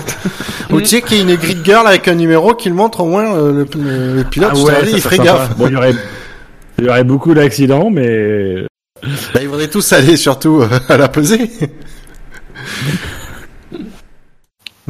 Mais non, mais là c'est incompréhension, c'est mais c'est surtout au fait que quand il y a deux voitures proches comme ça, ben euh, les mecs ils allument le feu assez tôt pour que le pilote qui est concerné puisse le voir, mais si si un pilote devant lui, le pilote qui est devant, il se croit aussi concerné. Donc euh, comme tu dis, euh, d'afficher le numéro, euh, d'avoir un commissaire avec le numéro à côté du feu, je pense que ce soit, ça simplifierait beaucoup les choses. C'est ça coûte rien à mettre en place. Hein. Il suffit d'avoir 20 panneaux avec 20 les 20 numéros des pilotes et puis euh, puis roule. hein. Sinon, le, le- le deuxième euh, fait marquant que j'ai noté de cette Q2, euh, alors il y en a, y en a eu deux. Hein. Il y a, il y a aussi les, les, les cadors, on s'attendait pas trop à ce qu'ils ressortent, ils sont ressortis, ils ont pas mal amélioré euh, pendant cette Q2. Moi j'ai surtout noté c'est le la Q2 de Hartley, que j'ai trouvé très intéressant parce qu'en fait il a transformé cette Q2 en essai libre 4. Euh, Oui. Je pense que conscient du, du fait qu'il avait rien à aller chercher, euh, il a fait des passages au stand, il a, il a fait des, des essais de départ. euh, euh, on a vraiment senti qu'il cherchait pas du tout la qualité. Il a fait ça, alors, il, a réussi à faire 5 tours en ne faisant pas de temps. Mais voilà, il fait pas de temps. Q2. et, et sincèrement, j'ai trouvé ça de, de la part de Toro Rosso. Je trouvais que c'était plutôt euh, plutôt intelligent. Euh, ils ont vraiment maximisé le temps pour euh, essayer de lui faire apprendre des choses et l'aider à travailler euh, en vue de la course de demain. Donc j'ai trouvé que c'était quelque chose de, de plutôt de plutôt intelligent. Ben, c'est surtout qu'il y a en, en travaillant bien le départ, il, il y a plus de chances de gagner des places que euh, sur la grille au moment où les feux s'éteignent que de gagner des places euh, Mm. avant que les feux s'éteignent. Sachant que le fait qu'il passe en Q2, c'était vraiment déjà bien, euh, vu qu'il savait déjà qu'il aurait euh, 10 places de pénalité. Donc, euh, et qu'il ferait pas forcément beaucoup mieux que, euh, voilà, que 13, 14, 15e. Puis il est devant que- d'huître, ce qui est quand même très bien. Pine d'huître. Oui, oui, parce que maintenant Gasly, je l'appelle Pine d'huître parce que c'est ouin ouin. c'est ouin ouin. Moi, je ne savais pas qu'il y avait des pénalités en Formule 1. Ouin, ouin. Voilà. J'ai toujours rêvé de venir en Formule 1, mais j'étais pas au courant qu'il y avait plus de V12 et qu'il y avait des pénalités. euh, qui tapaient sur- Moi, j'ai jamais eu de pénalité. Hein. Ouais. Ah, t'as jamais resquillé dans le métro rarement, toi. On lui dit que euh, que les Monda, les moteurs Honda, ils sont pas champions du monde, que Ah et que Minardi n'existe plus, et que voit Eddie Jordan, c'est parce qu'il est, il est, il est journaliste et que il est pas euh, patron d'écurie. Faudra Ah, peut-être je le prévenir. hein. ridicule, Gasly. euh. Ouais, je t'ai vu, j'ai vu ton tweet. J'étais mort de rire. Donc en tout cas, au niveau des éliminés, euh, nous avons Esteban Ocon en 11e position, euh, qui partira finalement 10e puisqu'il y a des pénalités comme toujours. Euh, Romain Grosjean 12e, Van Dorn 13e, Magnussen 14e et donc Hartley qui, part, qui, qui se qualifie 15e et qui partira euh, avant-dernier ou avant-avant-dernier. Alors, il, Euh, euh, il partira 18ème. Il partira donc avant euh, avant avant dernier en TP ultime. En TP nultième. Voilà, c'est le moment de le sortir. Il Envie de revenir sur une performance d'un pilote, messieurs Euh, Dika, moi j'étais surpris au con qu'il soit pas dans le top 10. Euh, Oui, c'est vrai. Mm. Par contre, euh, ouais, parce que Perez a quand même fait. Après euh, les, les- après les écarts sont quand même faibles. Hein. euh. Ah oui, oui, oui. Euh, on voit, on voit, il est pile 7 centièmes derrière Perez, donc ce qui est quand même pas un gouffre. C'est un petit écart, mais c'est vrai qu'il nous avait habitué à être euh, devant Perez ces derniers grands prix. Ça, ça me faisait chaud à mon petit cœur. Euh, et euh, non, par contre, du coup, j'ai pas vu de, j'ai pas vu son interview d'a- d'après qualif. Il devait pas être euh, ultra mécontent d'être euh, du coup 11e parce que c'est la meilleure place pour euh, Ouais. pour pouvoir changer de, pour pouvoir choisir les pneus avec lesquels partir. Mm. Donc, il va peut-être. Je serais pas surpris, par contre, qu'il du coup, qu'il soit pas du tout sur la même stratégie que Perez, mais ça, c'est sûr. Bon, Grosjean quand même qui fait une qualif euh, visiblement et c'est-à-dire que ne pas avoir euh, de, de, de T-wing, enfin avoir un, un, Un demi T-wing. C'est un, Un demi-centre. L-wing, voilà. Un demi fait d'avoir un L-wing, euh, ça l'a plutôt servi puisque euh, il, il avait bien réussi à se qualifier euh, en Q2 et euh, il avait l'air très satisfait euh, globalement de, de sa de sa Q2. Euh, voilà, il est euh, il est devant Magnussen, deux pas devant Magnussen avec je crois deux dixièmes euh, deux dixièmes d'écart. Bon, c'est plus ou moins le tarif hein, généralement entre entre. Grosjean euh, et Magnussen. Trois dixièmes. Trois dixièmes. carrément. Ouais. Non, il, il était, euh, moi, je l'ai trouvé très. euh, là, par contre, du coup, j'ai vu la, la- son, son interview. Euh, il était, euh, il était, il était bien parce que c'est ce qu'il disait. Il disait, je retrouve enfin des sensations avec la voiture. Il dit, c'est pas parfait, mais euh, voilà, on a l'équipe, on a bien, l'équipe a bien bossé. Je commence à retrouver des sensations. On commence à comprendre, euh, euh, on, on recommence à comprendre comment ça marche et. Euh, donc euh, après il disait c'est pas parfait, il, ben, il aimerait être plus haut, il pense euh, pour, il pense que la voiture pourrait être un peu plus haut, mais euh, il dit voilà c'est c'est bien. Je pense que du coup il s'a- il, s'a- il, il, se sent pas que ce- il s'attend pas. Il, est content parce que je pense qu'il va ça va pas être la curée pour lui demain. Bah, je- si déjà il prend le départ, ça serait bien. Ah oui, Je reviens juste vite fait sur euh, sur Hartley puisqu'on a on a un commentaire que j'avais pas vu de le, le Monde des Stones qui nous dit qu'il n'y a pas de départ arrêté en WEC. Euh, donc du coup c'est aussi pour ça qu'on lui a sans doute fait faire des, euh, des essais de, de départ euh, arrêtés euh, ce week-end. C'est pour effectivement qu'ils prennent l'habitude de la Mhm. mécanique. euh, voilà. Mhm. Euh, donc on va passer en Q3. ouais. Et une Q3, ma foi, euh, assez intéressante, hein, puisque euh, nous avons d'abord, euh, j'allais dire Lewis, j'allais dire Lewis Vettel. Nous avons Sébastien Vettel qui euh, a à son tour signé le record du tour, euh, voilà, en 1.08 494, si ma mémoire est bonne. Euh, voilà, il semblait bien parti pour euh, pour avoir la pole, et puis euh, il y a eu le deuxième relais. Et là, Vettel n'a pas amélioré. Que Raikkonen avait fait le meilleur temps dans le premier secteur et puis qu'il allait faire euh, la pole. Et puis bah en fait non. Et finalement c'est Pepper Bottas qui euh, nous signe une pole en 1 8 322 euh, voilà oui bah oui c'est, c'est- bah non, c'est, c'est- je suis familier avec euh, avec Valtteri ce bon vieux Valtteri avec qui je prends des des Diabolo frais de temps en temps au Macumba sur la côte euh, voilà donc euh, Bottas qui sera devant euh, devant Vettel enfin à côté de Vettel sur la, la grille de départ devant Raikkonen Verstappen Ricciardo Perez Alonso Hülkenberg Sainz et euh, Papi Massa euh, voilà. Alors Bottas il a, il a une pénalité. Attention. Oui, oui, oui, mais je reviendrai plus tard sur les pénalités. Hmm. Peut-être.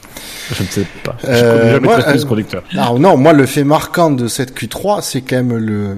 J'ai jamais entendu un Finlandais crier de joie comme ça dans, dans la radio. hein. J'ai entendu ça. Ah, tu, parce que tu connais, tu connais pas les bons Finlandais. ah oui, c'est pour ça que je connais. Bah oui, je connais pas Raikkonen. ah, je pensais pas spécialement à Raikkonen.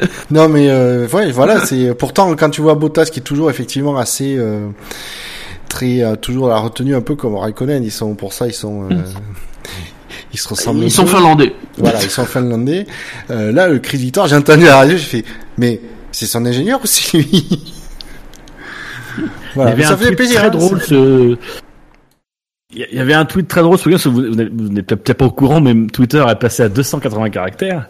Ah bon euh, et donc, il y, avait, un tweet très drôle, je crois que c'est euh, Pablo Elisa genre, euh, qui disait on va enfin pouvoir traduire dans son intégralité les, déclarations de Kimi. Et c'était deux points ouvrir les guillemets. Euh, bah c'était une bonne course. Merci les 280 caractères. Donc dans cette qualif, il a, moi il m'a juste manqué Hamilton en fait. Enfin, j'ai envie de me dire, j'ai envie de dire, mhm. il m'a manqué Hamilton parce que je pense que parce que ça aurait été bien de le voir euh, dans ce combat. Mais en même temps, je me dis, il aurait fait la pole et donc du coup, j'étais content de pas le voir. Donc j'étais un petit peu. Euh, c'est vrai, c'est vrai. Non et puis sois honnête, sois honnête. Quand tu as vu Hamilton dans le mur, tu t'es dit, c'est Vettel qui va faire la pole. Tu, tu passais plus à Bottas. Non, non, pas forcément. T'es pas honnête, c'est pas Non, parce que je pensais vraiment que que, que Bottas pouvait aller euh, meilleur temps. Euh... Alors, les Mercedes sont quand même bien devant depuis le début du week-end, hein, donc. Euh... Je t'avoue que j'y ai cru en début de Q3. Là, j'étais un peu en position de non, mais jamais il ira le chercher, il est trop fort, Vettel. C'est bon. ben non. Euh, Bottas qui est le seul à améliorer, je crois, sur euh, sur le finish. Enfin, en tout cas des trois euh, des trois cadors euh, restants, c'est le seul à améliorer. Hmm. Raikkonen, il améliore pas, mais tout en restant troisième? Ou c'est peut-être pas lui? Hmm. Non, non, il il reste troisième et il ne me semble pas qu'il améliore son temps. D'accord. Hmm. Sinon, on remonte la grille, donc on, on a fait Bottas, Vettel, Raikkonen. Euh, tout de suite monter à celui qui a sans doute fait la plus belle euh, qualification de sa, de sa, carrière, même de l'histoire de la Formule 1, même de l'histoire de l'humanité, voire même de l'histoire de l'univers, voire même l'histoire de tous les univers confondus, parce qu'il y a peut-être plusieurs univers qui se sont entrechoqués et qui auraient fait un vide sidéral entre deux univers, on n'en sait rien. C'est Fernando Alonso qui euh, se qualifie septième et qui partira donc euh, sixième avec la, la, pénalité de Ricciardo. Euh, J'ai envie de vous poser, mes, mes messieurs, la question fatale, meilleur qualif de l'univers ou pas? Bah écoute, je crois, alors c'est euh, que je vois ça sur Motorsport. Oui, c'est ça.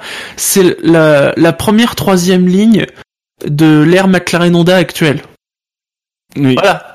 Tout est dit. Du coup, ce sera, ce sera au moins l'une des deux. Oui. c'est pas trop tôt. Moi, je dis c'est la meilleure qualif de d'Alonso au Brésil en 2017. Oui. Bon, du coup, ça, ça fait la meilleure qualif sur une, mais. Mais, mais euh... non, mais très belle qualif, mais euh... mais on sent, mine de rien, on se dit que le moteur euh, Honda a dû faire euh... sans sans faire de bruit, ils ont amélioré leur moteur, j'ai l'impression, parce que déjà ils finissent les courses. Ah, bah, non, mais déjà Interlagos, c'est pas un circuit de puissance pure. Ouais, alors là, longue ligne droite à monter quand même. Il y a les deux longues lignes droites, c'est vrai. Ben c'est pas, oui, après c'est pas un moteur, c'est pas un truc de, c'est pas un circuit de puissance pure. Mais disons que si quand l'année dernière avec le gros, non pas l'année dernière parce que l'année dernière ils avaient un peu redressé la barre, mais il y a deux ans quand leur gros déficit de puissance, c'était quand même une, une, grosse corvée pour les pilotes, c'était les portions rapides. Mm-hmm. Ben, de mémoire, après je vais me tromper, mais euh, mm.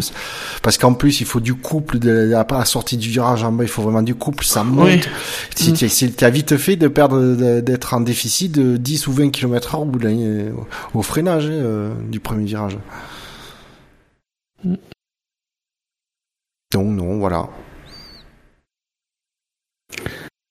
Donc sinon sur le sur le reste de ce de, de, de cette Q3, est-ce que vous avez envie de souligner une performance en particulier euh... Euh, ben, du coup, joli tir groupé de Hülkenberg et de Sainz, avec l'avantage oui, oui. pour Hülkenberg d'un dixième. Euh, mais du coup, ah ben, du coup, ils seront 7 et 8, donc ils seront sur la même ligne. Euh, ça fait plaisir. Mais du coup, bah, on voit que quand il y a le, le deuxième pilote chez Renault, quand c'est pas Palmer, ben ils sont à côté, quoi. On aurait peut-être pu aimer, en tout cas, ou souhaiter euh, Massa peut-être un chouïa plus haut. Oui, surtout qu'on regarde des qualifications où il avait été plutôt euh, plutôt en verve euh, sur cette Q3, il a il a pour le coup disparu. Alors après peut-être parce que il était pas il avait peut-être pas son mode Q3, mais euh, c'est vrai qu'on aurait pu l'attendre on aurait pu s'attendre à le voir un peu plus haut. Ouais. Après, euh, ça, mais, du coup, mais du coup, avec euh, Ocon, si Ocon ne double pas au départ, euh, il, il risque d'être un peu euh, dans la lutte, mais version lutte match nul. Parce que les deux ont une voiture de vitesse assez élevée en ligne droite. Oui. même si après on Ocon sent- il a pour lui la il va avoir pour lui quand même le, le- la stratégie où il pourra peut-être un peu Ouais. plus temporiser et Et je pense que du coup, ça va être euh, l'objectif de faire sauter le bouchon Massa, de faire sauter le bouchon Mas- Massa, euh, soit par la stratégie, soit en piste, mais au moins d'avoir la sécu- l'option de la stratégie. alors du coup Massa il abandonne à quel tour? Oh. Oui, mais euh, il y a que comme ça qu'il peut avoir une sortie digne de ce nom. L'année dernière, c'était super beau, donc là, il faut qu'il abandonne pour le refaire. C'est- C'est voilà. Tu veux de la dramaturgie? Bah oui. Bon, le mieux, ce serait qu'il décède, mais on peut pas, on peut pas lui Non, quand ça. même pas, Donc non. Voilà, c'est juste un, un abandon. C'est- Ouais, mais- une fin quand même. Arrêter ta carrière par une, par un décès sur tes terres. sympa. Moi, Voilà. je trouve- Ouais, je mais trouve- l'an dernier, en plus, il pleuvait. Tu vois, il y avait un contexte Oui. un peu, voilà, fort. Ouais. Alors moi, je, je trouverais très sympa si le, s'il faisait monter, si un des pilotes qui, qui monte sur le podium le- l'embarque avec lui, le fasse monter sur le podium. Rien que pour faire chier un peu les officiels, leur protocole. Oui. Qui soit après à l'écart pendant le cérémonie, tout ça, mais que du coup ils puissent participer au champagne et euh, éventuellement aux questions. Euh... Quitte à ce que ce soit lui Après, qui, qui pose des qu'il questions, ça après, pourrait être hein, marrant. Ouais, mais que ce soit du coup de, soient ouverts pour aussi. monter les pilotes après coup, quoi. Ouais, mais que ce soit, que- ouais, mais du coup on le voit pas ça. Nous spectateurs. Oui, voilà. Mm. Ouais, téléspectateurs. Après, Et donc, je mesdames, messieurs, c'était la troisième pole position Vas-y, vas-y. de Valtteri Bottas, la 87e de l'équipe Mercedes, la 170e du moteur Mercedes et la 179e de Pirelli à une vitesse de 227,048 km heure. Euh, oui, mais ouais, Pirelli, c'est euh, eux qui gagnent à tous les coups. C'est comme au casino. Oui. Oui. Et, et avant de avant vous parler de la grille, messieurs, je voulais euh, justement de, de, de ce temps quand même qui est de 1 minute euh, 08, vous demander euh, est-ce qu'il faudrait pas rallonger Interlagos? Non. Non, parce que des, des circuits plus longs, il y en a beaucoup. Des circuits plus courts, il y en a pas tant que ça. bah, c'est, Je crois que c'est le deuxième temps le plus court après, euh, Autriche. après le- l'Autriche, je pense. Voilà. Donc voilà, je- je- j'espérais pas forcément ouvrir un débat, mais voilà. Non, non, mais euh, Ouais. voilà, euh, il, il, il ne ressemble pas à d'autres circuits, donc il a sa place. Mais maintenant, il faut que les gens ils arrêtent de braquer les mecs de chez Mercedes. Oui. Euh, alors, du côté des pénalités, j'ai commencé à faire la liste. Puis à un moment donné, ça m'a saoulé. Euh, donc, Mais je vais juste vous Sur l'article, euh, c'est marqué euh, sur l'article en dessous du tableau. Attends, tu, oui. tu es en train de m'apprendre qu'il y a des articles pour les lives? Mais oui. Mon dieu, mais, mais qu'est-ce que vous faites? Ça bien? Attends, non, je vais sur savf1.fr. Le SAV des avec une belle image de Mercedes. en direct. Tout à Comme fait. d'habitude. Euh, les tops et les flops. Ah, j'avais pas vu. Des essais libres. Voilà. Et Le classement. Ah, je vois, je vois qu'il y a quatre petits Non, astérix. mais- Nous aurons donc tu- Daniel Ricciardo. Oui, Bouchard. Mais j'allais dire, tu vois, quand tu es parti, bah avec, euh, on a dégagé tout ce que tu avais mis en place qui était inutile, et on a tous les nouveaux trucs qu'on a rajoutés, euh, Ah. bah, c'est utile. Oui. Ah, eh, Et pour te dire, ça. avant je mettais des petites étoiles, mais le problème c'est que à force, euh, il y avait plus d'étoiles dans le tableau que dans le ciel. Oui. Oui, puis enfin, mettre des étoiles avec Scani dans l'émission, c'est toujours compliqué. Euh, donc, pourquoi je m'attaque à Scani je, je suis faible. Euh, Daniel Ricciardo donc a pris 10 places de pénalité pour la mise en place de son huitième MGUH. Il partira euh, donc normalement un 14e sur la grille. Euh, Brandon Hartley a pris quant à lui 10 places de pénalité pour la mise en place de son huitième MGUH, enfin le huitième MGUH de sa voiture, parce que c'est pas son huitième, n'exagérons Oui. pas. Euh, il partira à la 18e place. Pierre Gasly a pris 25 places de pénalité parce que c'est Pierre Gasly. Euh, et euh, Lance non, il a mis en place son huitième et son neuvième MGUH. le mec, il a mis deux MGUH en même week-end. Et euh, son septième turbo, il partira à la 19e place. Quant à Lance Stroll, il a pris 5 places de pénalité pour changement de boîte de vitesse. Il partira à la, 4, à la 17e place après un, je crois que c'est un abandon, enfin un problème technique était survenu en essai libre. Oui, sa boîte de vitesse a fait un bruit bizarre. Elle a fait un ouais. Euh, pas, pas, enfin, c'est rare qu'une F1 fasse zwiff. Oui, Zwift, Zwift, c'est- oui. Ma que, fait Zwift. euh, ça Et donc si on remonte la grille, attention, je vais essayer de vous faire la grille dans un temps qui est exactement de 12 secondes 27. Nous avons Bottas, Vettel, Raikkonen, Verstappen, Ricciardo, Perez, Alonso. Non, en fait, c'est pas la grille, c'est le classement. Mais c'est pas grave. Euh, voilà. Euh, Perez, Alonso, Hülkenberg, Sainz, Massa, Ocon, Grosjean, Van Dorn, Magnussen, Hartley, Verlaine, Gasly, Stroll, Ericsson. Et il faut que je scrolle Hamilton. Et pourtant, le dernier, c'était pas dur. Hein. Oui, mais je voulais être sûr. Et il partira des, des stands. Et il partira des stands tout à fait. Parce qu'ils sont obligés Euh, de bah, rompre le couvre-feu. Tout, qu'est-ce que tu as tout suivi dans cette émission, Bouchard. Tu es merveilleux. Tu pourras très bien la monter. Euh, voilà. Euh, bon, un petit pronostic. Maintenant, messieurs, pour la course, on a fait les qualifs, on a fait les essais libres, on a fait, on a fait l'actu de manière générale. Euh, voilà. Mais si, est-ce que vous avez une actu à rajouter, messieurs? Non, non, non, Non? non. Donc, du coup, on peut faire le, le pronostic pour la course. Euh, D'après vous, que- quelles seront les forces en présence demain? Euh, bah, comme Ah j'ai bon, dit depuis le, depuis le début du week-end, quand même, la, la Mercedes euh, est pas mal depuis le début du week-end. Donc, Bottas peut, je pense, euh, faire, euh, peut, peut jouer la victoire, et Hamilton peut faire une belle remontée.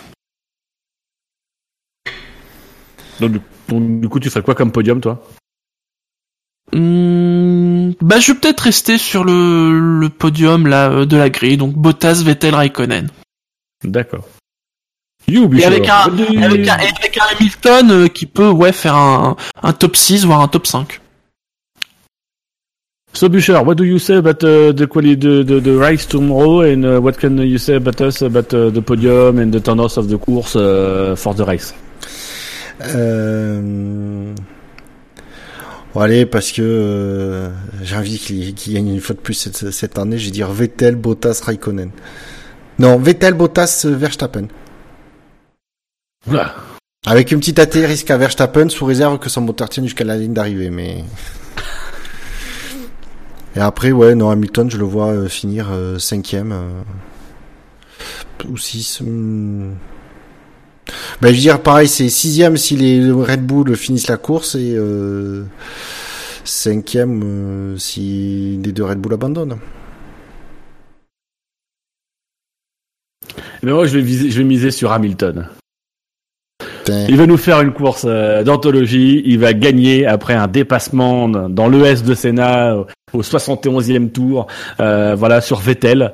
Euh, et en troisième position, nous aurons Bottas euh, qui euh, qui aura fait du Bottas. Euh, donc voilà. Donc Hamilton, Vettel, Bottas. Genre si c'est ça. Euh, je raviolis. Euh, voilà. Bah, messieurs, nous arrivons au terme de cette émission. Ouais. Vous allez donc pouvoir aller sur, euh, sur Steam. Euh, voilà. Ah, il se fait tard. Ouais. Ah bah courses nocturnes. L'émission aurait duré, je sais pas, une heure de moins. Ah oui, une heure de moins, oui. on a un contrat, messieurs. On est obligé de parler de l'actualité. Euh, voilà. et Je pense que ce soir, euh, les gens ont été bien informés sur l'actualité. non, Et- t'as surtout un sacré problème sur la longueur des podcasts que tu présentes. hein. C'est clair. Pas du tout. mais alors, non mais alors, je te mets au défi. Tu ouvres ta boîte à camembert. Je te mets au défi. On compare qui est la plus longue cette saison et tu verras, hein, que c'est pas forcément l'émission des qualifs la plus longue. D'accord. J'ai pas monté l'émission. euh, J'ai pas encore monté l'émission. les jambes, t'oublies pas. Donc euh, en tout cas, messieurs, euh, petit rappel, hein, on est, euh, enfin, mais, bah, vous, vous savez normalement, hein, euh, mais en tout cas pour les auditeurs et les auditrices, petit rappel, vous pouvez nous trouver sur iTunes, sur Pod Radio, euh, je sais plus quel canal c'est, mais je crois que c'est, il doit y en avoir trois. Euh, de toute façon, vous allez sur Pod Radio, vous trouverez facilement. Sur PodCloud, sur Facebook, sur Twitter, sur le SAVF1, sur YouTube, sur Stand F1, sur Actu F1, sur Steam, sur YouPorn euh, sans doute. Euh, en tout cas, il y a du YouPorn euh, sur le SAV de la F1 désormais grâce à Scani. Euh, voilà. D'ailleurs, Scani, si tu peux m'envoyer le lien euh, de, de- du, du début de ta vidéo, ça m'intéresse. Je trouve la, la demoiselle en, en rose très très sympathique. Aïe, Bibi, je te fais mettre. un- Arrête, tu, tu me frappes là, c'est gênant. Euh, et donc, messieurs, la F1 sur Internet, c'est sûr. SAVF1.fr. C'est bien, merveilleux. Vous avez aussi donc Lewis Hamilton, mais c'est pas grave, euh, parce que la F1, euh, parce que le service après-vente de la F1, c'est C'est long ce soir pour une émission d'actu. C'est dense. Mais oui, c'est dense, c'est rythmé, et voilà, c'est très bien animé. Ouais, c'est ce que j'aurais aimé que vous disiez, mais visiblement vous savez Ah pas a- le talent des agrégateurs. Désolé, ma conscience me l'interdit. Donc en tout cas, euh, bah voilà, on espère que vous avez passé une bonne émission en notre compagnie. On vous donne rendez-vous, enfin en tout cas l'équipe du SAV rendez-vous normalement lundi soir pour le débrief de la course. Euh, Voilà, et puis euh, et puis bah voilà, on vous donne d'autres rendez-vous d'ici euh, d'ici euh, la fin de l'année. Euh, voilà, et puis euh, en attendant, bah bon Grand Prix à vous. Bonne nuit, euh, rêvez bien. euh, Bonne des- nuit, bon dimanche, bonne course. Voilà, pareil. Le mec, il- le mec, il veut finir. Allez, tu peux envoyer le générique Buffer, fais-toi plaisir, vas-y. Coupe-moi le son, vas-y, fais- fais-moi mal, Buffer, vas-y. Allez